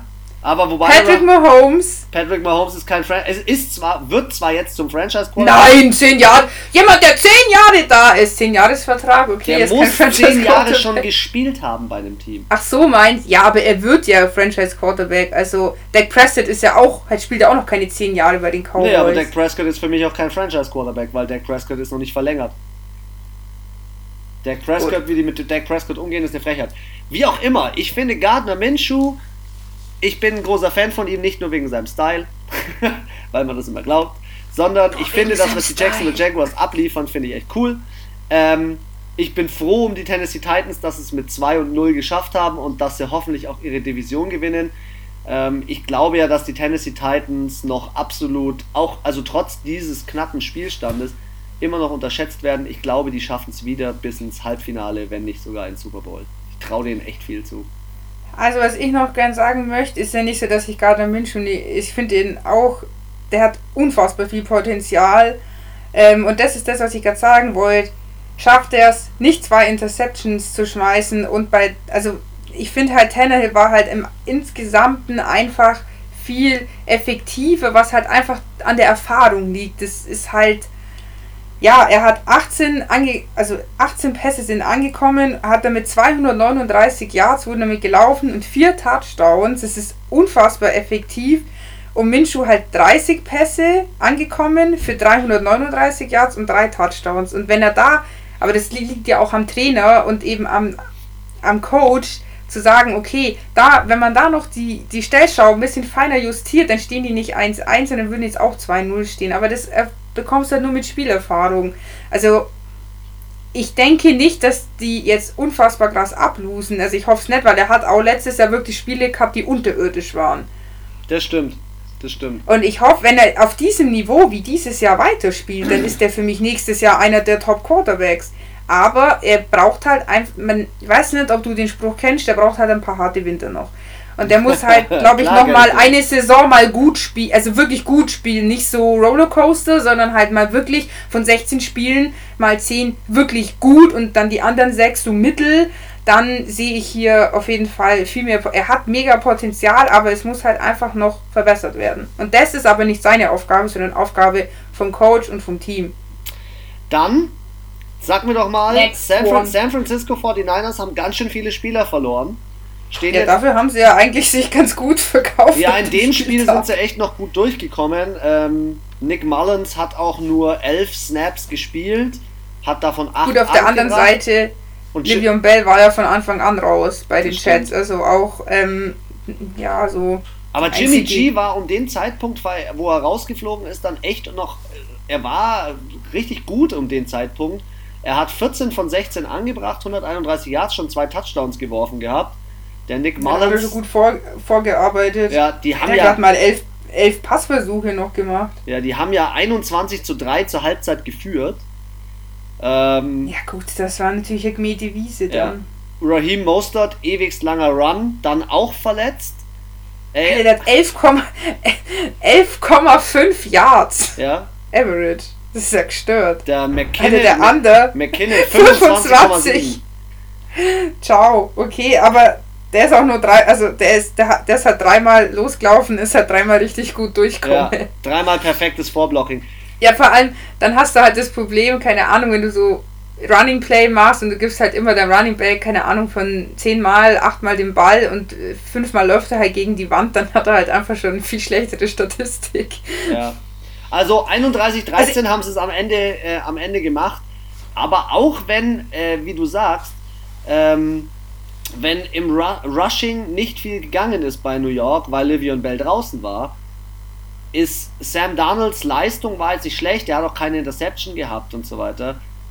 Aber, aber, die, aber das reicht halt einfach nicht. Ich finde auch, der Standard kann ja nicht sein, zu sagen, okay, also heute, so wie bei Fitzmagic, also heute hat er mal keine Interception geschmissen. Es sollte eigentlich andersrum sein. Es sollte sein, oh mein Gott, er hat eine Interception geworfen. Ich so, hey, wir sind stolz auf dich, weil heute hast du mal nicht das gemacht, was du eh nicht machen solltest. ja, voll, voll, bin ich voll. Also ich kann da auch wirklich fett wenig zu dem Spiel sagen. Ich finde es, ähm, es war auch kaum in der Red Zone zu sehen. Das stimmt. Bis auf das einzig nennenswerte, sorry, auch wenn es das voll fies klingt, sind eigentlich die Verletzungen. Ähm, das war krass, das kam wie so eine Taktung, so Jimmy G verletzt, Nick Bosa verletzt, Raheem Moster verletzt und du hast dir einfach nur so gedacht, Alter, was, ist, ist das eine Verarsche? Ist das ein Film? Das kann ja, nicht sein. Also, Drei Leistungsträger. Ja, und auch ist es diese, wie heißt der Nick Mullins? Mullins, Mullins ja, Mullins. Mullins. Eine Interception, ja okay, das ist jetzt, interessiert halt irgendwie auch nicht. Oh, bei 31, 13, ja natürlich, also das ist ja offensichtlich, dass die 49ers da besser gespielt haben. Äh, ja, also wie gesagt, ich habe da irgendwie zu dem Spiel so. Außer die kann ich nicht viel sagen. Ja, außer die Verletzungen. Dann lass uns gleich zum nächsten Spiel springen. Wir waren jetzt gerade durchgehend bei den 19 Uhr Spielen am Sonntag. Jetzt springen wir mal so auf die 22 Uhr, aufs einzige 22 Uhr 5 Spiel. Arizona Cardinals gegen das Washington Football Team. Anna, dein Take. Geil. Ja, also ich muss sagen, die äh, Cardinals sind, das ist mein persönlicher Bandwagon für dieses Jahr. Habe ich aber schon letztes Jahr angekündigt. Auch, ähm, die sind viel besser, als ich es mir auch also erträumt hätte. Ich bin ja schon immer von Tag 1 ein kleiner Kyler Murray-Fan. Und ähm, für mich auch potenzieller Franchise-Quarterback, weil wir gerade darüber gesprochen haben. Hat zwar auch eine Interception rausgehauen, aber das war ungefähr, es war einfach scheißegal. Weißt du, was ich so lustig Sie haben zur finde? Halbzeit, Wie er wirft. Hm? Wie er wirft. Er, Er er, wirft war, ja, er war ja. Baseballspieler am College. Der wirft. Nein, nicht, nein, nein, nein, nein, er, am College. Und er hat, war ja First Round Pick in der MLB. Ja, genau, genau, genau. Er ist der einzige Spieler, der in zwei Sportarten First Round Pick war. Und ich finde es immer so geil, wenn man sich diesen Typen anschaut. Auf der einen Seite sieht es erstmal so aus, als hätte der irgendwie so Stumpfmalzbeine. Ja, und er schaut halt irgendwie so cute aus, weil er so klein und so knuffig ist und auch so eine, so eine bisschen dickere Nase hat. Und, Und dann feuert der dieses Ding durch die Decke, ey. und du denkst dir so, wo schießt der das denn hin? Ja. Der hat zwei dann- Touchdowns selber gelaufen. Das feiere ich am allermeisten. ist vier, vier Touchdowns insgesamt. In zwei Spieltagen hat er vier Touchdowns selber gelaufen. Ich glaube, kein Quarterback ist an Tag zwei schon so viel Touchdowns selber gelaufen. Ja, die, Oder war das nicht so? Nee, stimmt, richtig. Und die Hop, die Andre Hopkins sagt, er ist der MVP. Ja, ich habe es dir vorhin gesagt, dass ich es im Podcast sagen will. Und zwar für mich das neue Dream Team der NFL, Hopkins und Murray. Die funktionieren ja gestört gut zusammen. Also die verstehen sich ja wirklich blind. Und das finde ich halt irgendwie geil, weil ich finde, äh, ja, zweites Jahr für Kyler Murray. Ich weiß nicht, wie lang ist die Andre Hopkins? Gefühlt schon ist er seit zehn Jahren in der Liga. Ja, der ist so Ende 20, glaube ich, gell? 28, 29 Die so. Hop. Oder was? Und Wen meinst du? ja, die nee, Andre Hopkins. Ja, Ja. 28 28 ist der. Ja, dann wurde der mit 20, 21 gepickt. Das heißt, der ist jetzt seit 6, 7 Jahren in der Liga. Also eigentlich altes Eisen, alter Hase. Und dass sich die so gut verstehen, das finde ich mega geil. Und als Ergänzung ähm, Fitzgerald. Fitzgerald. Genau, und das finde wollte ich gerade sagen. Also ich finde, ähm, und das, was ich immer kritisiert habe, die O-Line, die ist ja letztes Jahr geisteskrank kollabiert. Also die war eigentlich nur am Kollabieren. Und dieses Jahr, die halten dicht. Die Defense macht auch einen super Job. Ähm, jetzt nochmal zum Ergebnis, aber glaube ich noch gar nicht gesagt. 30 zu 15 haben die Cardinals hier den Sieg geholt, sind zur Halbzeit 20-0 gestanden. Haben dann im dritten Viertel drei Punkte zugelassen. Und ähm, auch hier wieder im letzten Viertel, wo es richtig spannend, da haben, äh, haben, hat Washington nochmal richtig Gas gegeben, haben nochmal zwölf Punkte rausgeholt, aber die Cardinals haben halt dagegen gehalten mit 10 und somit gab es hier eben diesen eindeutigen Sieg. Ähm, ja, also Cardinals, ich glaube, wenn ich in der Division wäre, hätte ich jetzt so nach dem zweiten Spieltag schon ein bisschen Schiss und sie haben jetzt auch nicht so mit 30 zu 29 wie Dallas Cowboys mit einem Kick das irgendwie noch so hingedeichselt. Die waren einfach die ganze Zeit konstant die stärkere Mannschaft auf dem Platz. Das stimmt. Sie haben zwar unheimlich Und das viele. sieht man auch in den Statistik. Ja, sie hatten zwar unheimlich viele Strafen mit elf Ja, das Penalties. ist auch viel, viel zu viel. haben sie sich echt ganz gut über Wasser gehalten, aber Total Yards waren 438, sie haben abgeliefert, äh, sie haben saugut gepunktet. Ähm, ich möchte aber jetzt mal Washington hier nicht außen vor nehmen. Ähm, zwar ich ist, bin ein bisschen zwar, begeistert. zwar ist Dwayne, ich merke schon, Dwayne Haskins ist zwar jetzt jemand, der ähm, ja besser spielt als letztes Jahr, er spielt ein bisschen solider, ein bisschen konstanter. Trotzdem ist die Defense vom Washington Football Team ist einfach der Shit. Auch wenn sie in dem Spiel jetzt viele Punkte zugelassen haben, die Defense ist der stärkere Teil des Teams, der stärkere, stärkere Hälfte sozusagen von Washington. Ja. Und dass sie dann noch auf 15 Punkte hochgekommen sind, haben sie wirklich auch so ein bisschen dem zu verdanken, dass sie dann schon so ein, bei dem ein oder anderen äh, Rush oder Pass dann von Kyler Murray die Bremse reindrücken konnten. Trotzdem stimme ich dir zu. Arizona steht 2-0 in der Division. Ähm, Voll zu Recht. Voll zu Recht. Äh, ich bin jetzt mal gespannt, wie die nächsten Spiele dann aussehen. Äh, sie spielen als nächstes gegen die Lions und dann bei den Panthers und bei den Jets. Ähm, sind alles machbar. eigentlich gut, ist eigentlich alles gut und alles machbar. Mal sehen. Also ich kann mir gut vorstellen, dass die dieses Jahr wirklich dann was reißen. Ja, also würde mich, würd, mich freuen. Spätes Spiel. Dann Krimi. Krim, also ich habe, glaube ich, auch äh, bei unseren Stories, bei den Reposts, wie ihr abgestimmt hast, glaube ich, äh, musste ich bei jedem vierten Spiel Krimi schreiben, weil einfach so viele Spiele sich am Ende beziehungsweise kurz vor Schluss und in dem Fall sogar in der Overtime entschieden haben. Von welchem Spiel sprechen wir? Kansas City gegen LA Chargers oder gegen LA Herbert. L Richtig, L.A. Herbert. Was war los mit ihm? Ey, Alter, Kyler Murray ist ein Ei aus der Hose gefallen. Das hast du gesehen. Sein Ma- meinst Gesichtsausdruck so. Du bist immer noch bei Kyler Äh, Murray. Achso, ja, äh, Patrick Mahomes, der hat sich, der hat einmal auf das Spielfeld geschaut, hat so rüber geschaut und dem ist so ein Ei aus der Hose gefallen, der hat sich, fuck, ich lass mir jetzt von so einem kleinen, luchigen Rookie, der ausschaut wie so, es müsste Akne-Werbung machen, für gegen Akne-Creme, die fett die Butter vom Brot nehmen. Ja, also, aber man muss vielleicht noch erklären, warum hat Justin Herbert gespielt. Tyrod Taylor hat sich kurz vor Spielbeginn, beziehungsweise eigentlich schon letzten Spieltag, einen Brustmuskel verletzt und dementsprechend ist er dann reingeworfen worden in das Spiel und ich habe noch zu dir Also, gesagt, Anna, oh mein Gott, Eiswasser. oh mein Gott, was, ist, was, was wird das? Ja, Wir dachten uns, das wird die Zersch. Also ich glaube, aber der hatte ja noch, hat er nicht noch kurz gespielt? Nee, der hat gar nicht hat gespielt. von Anfang an. Der hat Ah, okay. Also ich dachte, ich glaube, jeder dachte sich in dem Moment, das ist ja wie, wie freiwillig. Also, Aber auch die gesamte die werden hier Defense. jetzt Ah. weggeballert, die Ja. LA Chargers. Aber Anna, auch die gesamte Defense hat sich echt gut angestellt. Wenn man sich jetzt mal das Rushing anschaut, war Patrick Mahomes der beste Rusher mit 54 Yards. Clyde Edwards-Hilaire, der Lieblingspick von Patrick Mahomes, er hat unbedingt um ihn gebeten, hatte nur 38 Yards, haben sie echt ganz gut im Griff gehabt. Und Tyreek Hill 99, Travis Kelsey 90, also maximal einer über die 100. Ähm, ich, ich muss ehrlich sagen, ich war vom gesamten LA Chargers Team echt überzeugt und Justin Herbert ist mit einer mit, als Rookie so vorangegangen und hat so gezeigt, was abgehen kann. Also, sorry, da gibt's ungefähr 20 andere, die das die lang in der NFL spielen, die hätten gegen Mahomes und gegen die Kansas City Chiefs das nie im Leben so gerockt. Schau dir den Und ersten wirklich für mich- an. Schau dir den ersten Alter, Spieltag für an. mich Deshaun Watson. Wirklich, Justin Herbert hat für mich, der kriegt für mich das Fleißstickel für den zweiten Spieltag, für mich einer der besten Spieler des Spieltages. Anna, ich also, möchte, dass du das ab jetzt immer vergibst, das Fleißstickerl. Stickerl.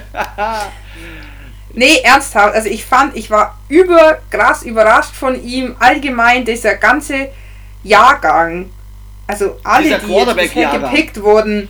Nee, nicht Quarterback, auch die anderen. Auch Jason Young, der hat, da haben wir gar nicht drüber gesprochen, der hat auch wieder einen Sack gemacht. Also dafür, dass es sein zweites Spiel war. Stimmt, er hat schon mega, drei Sacks, ja. Mega Typ. Joe Burrow, mega Typ. Auch hier, du sagst es ja, dieser Clyde Edwards Hilaire, auch mega Typ. Es gibt so viele Rookies, die dieses Jahr in die, Saison, äh, in die Liga gekommen sind und wirklich hier abliefern, als würden sie schon seit zwei Jahren da spielen. Ja, Wirklich Chapeau, Hut, also wirklich Hut ab. Ich finde, die sind alle durch die Bank sehr gut bis jetzt. Aber für mich der Spieler, der Spieler? Anna, der Spieler des Spiels, der Spieler des Spiels von Kansas City Chiefs gegen LA Chargers ist für mich Harrison Butker, der Kicker von Kansas City, der einfach Alter, den Kick 64 gemacht, Yards. Der hat erst den, der hat erst den Kick gemacht in die ähm, um in die Overtime zu kommen und dann hat er in der Overtime ja den Sieg erkickt und ich weiß nicht, ob du das gesehen hast, weil da äh, war ich ja dann schon wieder auf dem Heimweg. Der hat es wirklich geschafft zu kicken, dann gab es eine Strafe gegen sie, dann Nochmal mussten sie nochmal dann fünf ein- Yards dann geeist. zurück. Dann wurden sie zu 5 Yards zurück, dann waren sie bei 58 Yards, die sie kicken mussten. Dann hat er die 58 gekickt, wurde bei den 58 noch geeist mit einem Timeout Ja. von den Chargers und dann hat er nochmal die 58 gekickt. Der hat dreimal über 50 Yards getroffen. Mhm. Bester Also Spieler. kurz äh, für die Leute, die nicht ganz so deep drin sind, geeist heißt kurz vor Spielende. Das kann man, ähm, macht man das, wenn man noch Timeouts übrig hat. Quasi kurz bevor der Spieler, sei es jetzt ob es der Quarterback oder der Kicker ist, äh, schmeiße ich nochmal ein Timeout rein. kurz bevor der anfängt. Das heißt, in dem Fall war es eben so bei Kansas City, der hatte natürlich schon gekickt, weil das Timeout nicht so schnell umgesetzt werden konnte. Und somit setzt du halt den Quarterback bzw. den ähm, Kicker halt unter Druck, weil er hat es ja jetzt schon geschafft, er muss es nochmal schaffen. Also du musst es einfach nochmal machen und das ist halt ja, es ist richtig mies und es geht halt so voll auf die Psyche und das ist auch so ein beliebtes Mittel verschiedener Trainer, eben wenn sie noch Timeouts übrig haben und es ist so eine wichtige Entscheidung, entweder du stehst halt vor der Endzone oder musst eben kicken. Äh, hier hat auch schon der ein oder andere dann beim Eineisen beim nächsten Mal verkickt. Dementsprechend Kansas City Chiefs stehen 2 und 0, Chargers 1 und 1. Justin Herbert, ich bin begeistert. Justin Herbert spielt auch am nächsten Spieltag, außer Tyro Taylor ist zu 100% fit, mit was ich jetzt nicht rechne. Wer zu 100% fit war und wieder gepunktet hat und Quarterback-Rating gut hatte und abgeliefert Stopp. hat, war Lamar Stopp. Jackson. Was? Stopp. Wir haben nicht den Spielstand gesagt. Doch, Von Kansas City. Okay, 23, 23 zu 20 für Kansas City in der Overtime. Baltimore, Baltimore Ravens, äh, Lamar Jackson hat wieder ja, abgeliefert. Ja, aber Fantasy Manager war, hat er nichts abgeliefert. Ja, er war jetzt auf dem Scoreboard nicht, also er hat jetzt nicht überkrass viele Touchdowns gemacht und so weiter, aber er war schon wieder drittbester Rusher. ähm, Alter, was die im Rushing am Start haben, ist gestört. Gus Edwards, 73 Yards. Mark Ingram, 55 Yards. Lamar Jackson, 54 Yards. Und der Rookie, J.K. Dobbins, 48 Yards. Es ist so unglaublich, was das für ein Rushing-Team ist. Ich finde das so krass. Also ich finde, die Baltimore Ravens sind für mich Super Bowl-Kandidat, weil sie so vielseitig sind. Ich sage nicht, dass sie unbedingt reinkommen, aber sie sind so vielseitig. Sie können auch passen. Sie haben einen brutalen Quarterback, der sich bisher mit seinen Aktionen echt immer noch nicht verletzt hat. Und oh, Deshaun Watson tut mir auch manchmal so ein bisschen leid, sein Team ist okay, auch im Receiving mit Brandon Cooks, Randall Cobb und wie sie nicht alle heißen, aber ah, ich habe das Gefühl, bei denen ist die Luft ist halt wieder irgendwie eine, genau, und 33 zu 16 ist für mich eine klare Ansage, die Hop abzugeben. Hey, ist JJ Watt nicht auch rausgegangen? Nee, JJ Watt spielt. Der hat sich nicht verletzt. Nee, aber der war, irgendwas war da doch auch. Naja, egal, vielleicht war der auch bloß zwei, zwei Spielzüge nicht drauf, weil er geblutet hat oder so. Aber ehrlich gesagt, zu dem Spiel habe ich unheimlich wenig zu sagen, weil für mich war das eine ganz klare Nummer. Ähm, äh, ja, geht mir auch so. Also die Ravens haben jetzt keine überkrasse Aktion gemacht. Es war jetzt auch nicht die äh, ins krasse Aufholjagd. Äh, zur Halbzeit stand es 20 zu 10.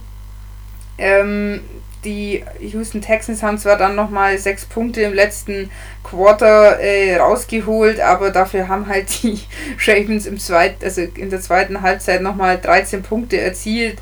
Auch jetzt hier die Stats, ja gut, im Rushing 51 Yards bei Texans.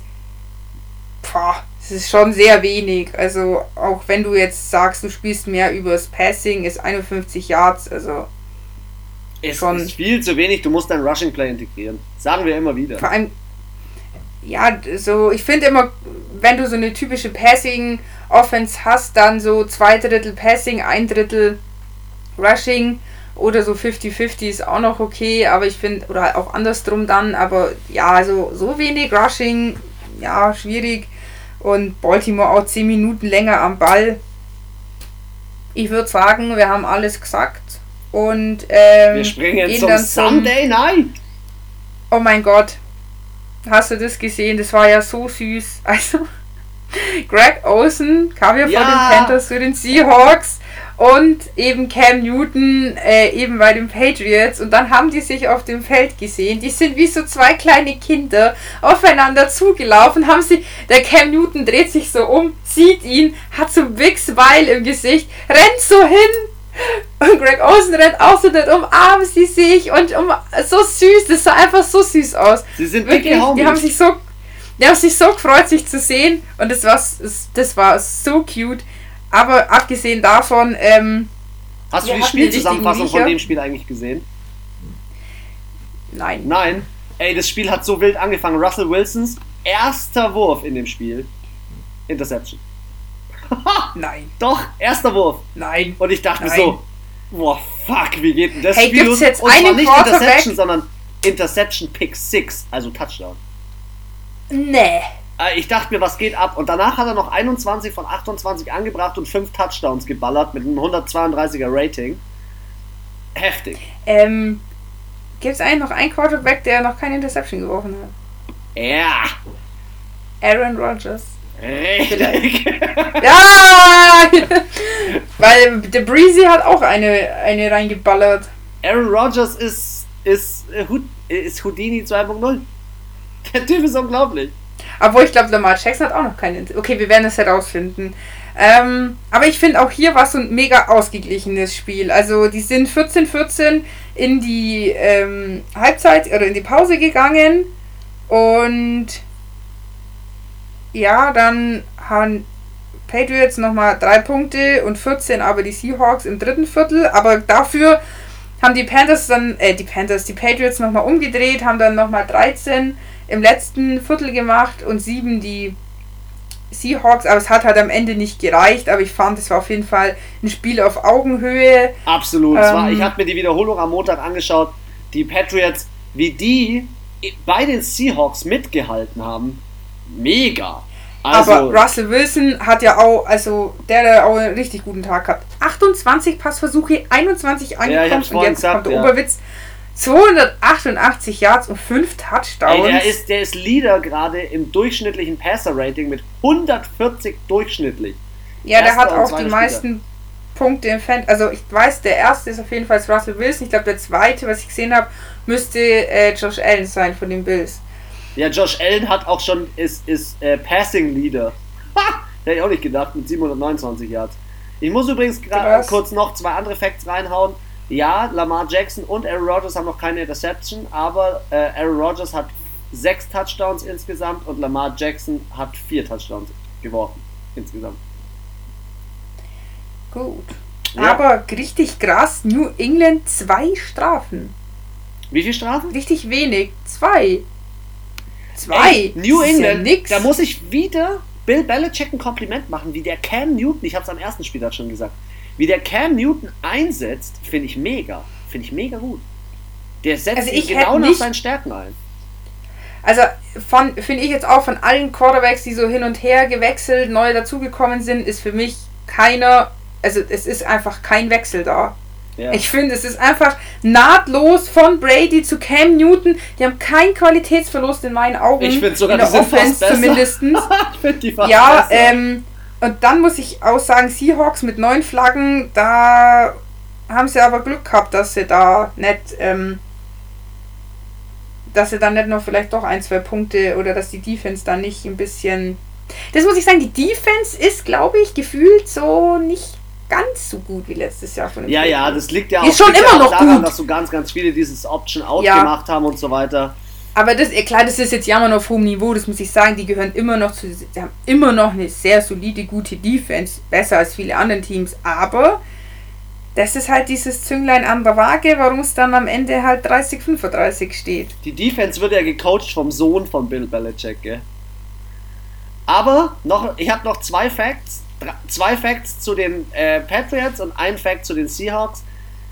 Erstmal freuen wir uns mit unserem deutschen erster Touchdown von Oh, ja, ja, ja, das wollte ich auch noch sagen. Johnson. Mega nice. Das ist ein Einstand in die NFL. So muss es sein, ey. Und ganz ehrlich, der spielt zwei Jahre jetzt in der NFL und spielt mit meines Erachtens zwei der größten Quarterbacks in den letzten 20 Jahren allem zusammen. der- also Hast du ja, glaube ich, auch gesagt, der zweite Deutsche, also von allen, also allen anderen Deutschen hatten nie einen Touchdown. ja, Außer Markus Kuhn. stimmt, stimmt, ja. Weil der hat ihm nämlich getwittert, Welcome in the Club oder Welcome the irgendwie sowas.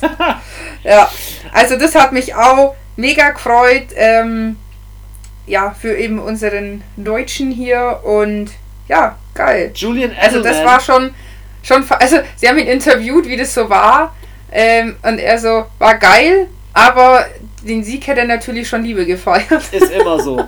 Julian Edelman, oder wie er genannt wird, der Edelmann bei Ben Patriots, Der hat Edelmann. sein bestes Spiel seiner Karriere rausgefahren vom Receiving her. 8 Receptions, 179 Yards. Also richtig, richtig gut. Und für mich eigentlich die Story in der Defense äh, von den New England Patriots und in der Offense von den Seahawks. DK Metcalf, Alter, hat sich einen Kampf mit Stefan Gilmore geliefert. Die haben sich die ganze Zeit rumgeschubst. Es war noch, war abgepfiffen. Die haben sich weiter rumgeschubst. Und DK Metcalf hat dann irgendwann zu ihm gesagt, ganz ehrlich, kein Bock mehr auf die Scheiße und hat einfach einen Touchdown gemacht. Hat er gar nicht mehr eingesehen. Also war ein ziemlich nices Spiel, aber lass uns zum Monday Night gehen. Äh, Monday Night, die Saints haben gespielt gegen die Las Vegas Raiders und was ist passiert? Wir hatten ein Upset. Wir hatten ein Upset. Keiner hat damit gerechnet. Ich habe den Las Vegas geschlagenen neun Punkte zugetraut. Am Ende waren es. Du hast gesagt, es wird einstellig. Ja, am Ende waren es, so kann man sich täuschen, am Ende waren es 34 Punkte für die Las Vegas Raiders, nur 24 für die New Orleans Saints. Las Vegas Raiders stehen 2 und 0. Ist für mich äh, wirklich, über, wirklich überraschend. Das zweite Las Vegas Spiel in Folge mit über 30 Punkten, nämlich zweimal 34 Punkte. Und Derek Carr hat wieder mal abgeliefert. Drei Touchdowns, keine Interception in dem Spiel. Drew Brees hat eine. Ähm, Josh Jacobs hat sich den totalen Kampf geliefert im, im Rushing gegen Alvin Kamara. Also die zwei sind gerusht ohne Ende. Es war richtig krass. Ähm, aber auch Alvin Kamara, und das finde ich so cool an ihm als, als als offiziellem Running Back ist, ähm, man nennt das Dual Threat Running Back. Er ist halt jemand, der kann auch fangen. Und er ist ja. der beste Receiver gewesen, was mich wiederum zu dem nächsten Punkt bringt. Ich bin ein bisschen enttäuscht von Emmanuel Sanders, denn, wie wir alle wissen, Thomas war verletzt. Und da hätte ich mir, oder im Gesamten erwarte ich mir von Emmanuel Sanders einfach noch ein bisschen mehr. Wenn man sich mal anschaut, dass irgendwelche No-Name-Receiver, klar, letztes Jahr noch No-Name inzwischen eigentlich einer der ja, besten. Ja, aber das halt im Endeffekt Evan Kamara mit dem Receiving vor den vor Emmanuel Sanders steht als Running Back. Hätte ich nie gedacht. Das ist so, wie wenn der Quarterback vor dir steht im Rushing. Das ist einfach Absolut. so, wo du dir denkst, da stimmt irgendwas nicht. Es kann ja nicht sein, dass der Quarterback mehr läuft als der, der laufen soll. Und es kann nicht sein, dass der mehr fängt und läuft als der, der fangen und laufen soll. Ja. Was mich ein bisschen freut, ist, dass Henry Rux zurückgekommen ist. Das finde ich ganz cool, weil er hat sich ja letzten Spieltag verletzt.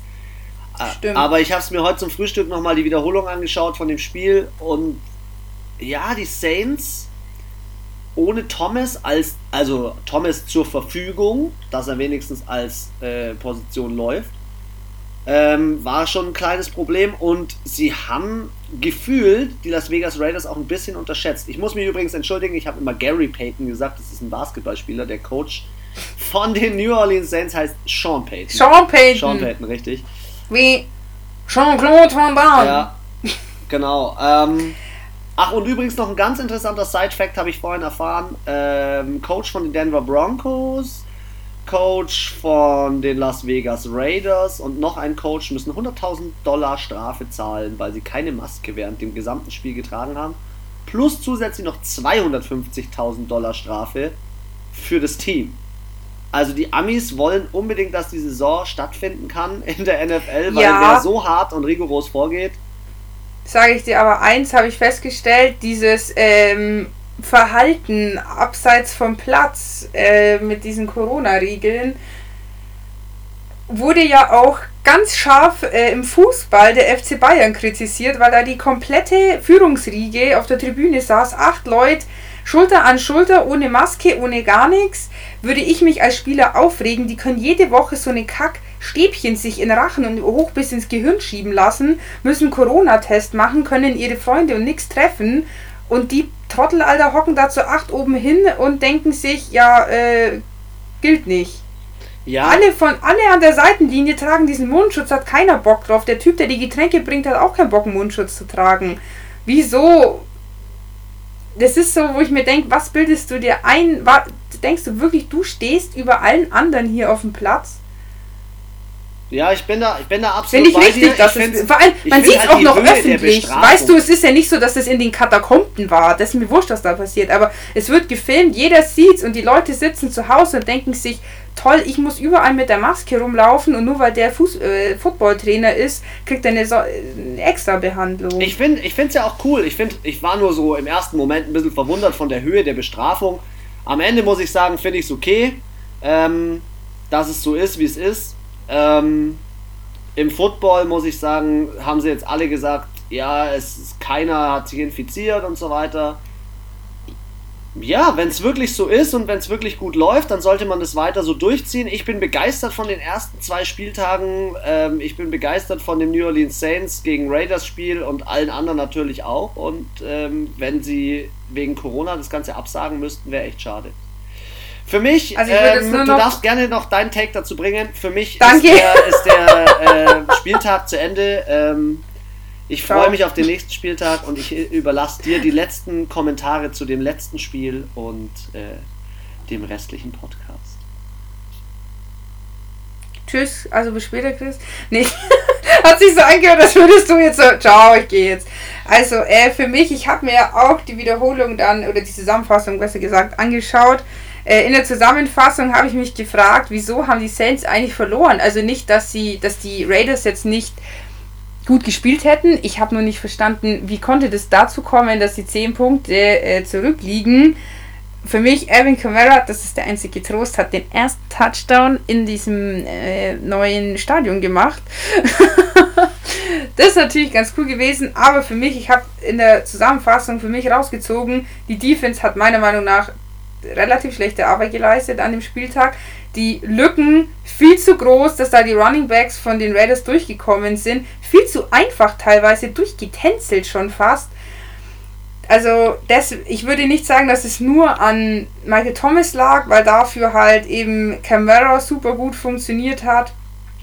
Ähm, und auch so hat ja Breeze jetzt keinen schlechten Job gemacht. Also ich fand die Offense war jetzt gar nicht so verkehrt, aber eben die ähm, Defense hätte meiner Meinung nach einfach da viel mehr verhindern müssen, weil auch Yards per Play bei den Saints 7,4, das ist eigentlich gut. Und auch ähm, eine Third Down Convention von 63%, da kann man eigentlich nichts dagegen sagen.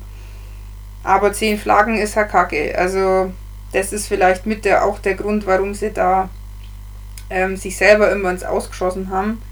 Naja, wir werden es auf jeden Fall sehen, äh, wie es weitergeht. Wir sind am zweiten Spieltag und bin gespannt, was da noch kommt.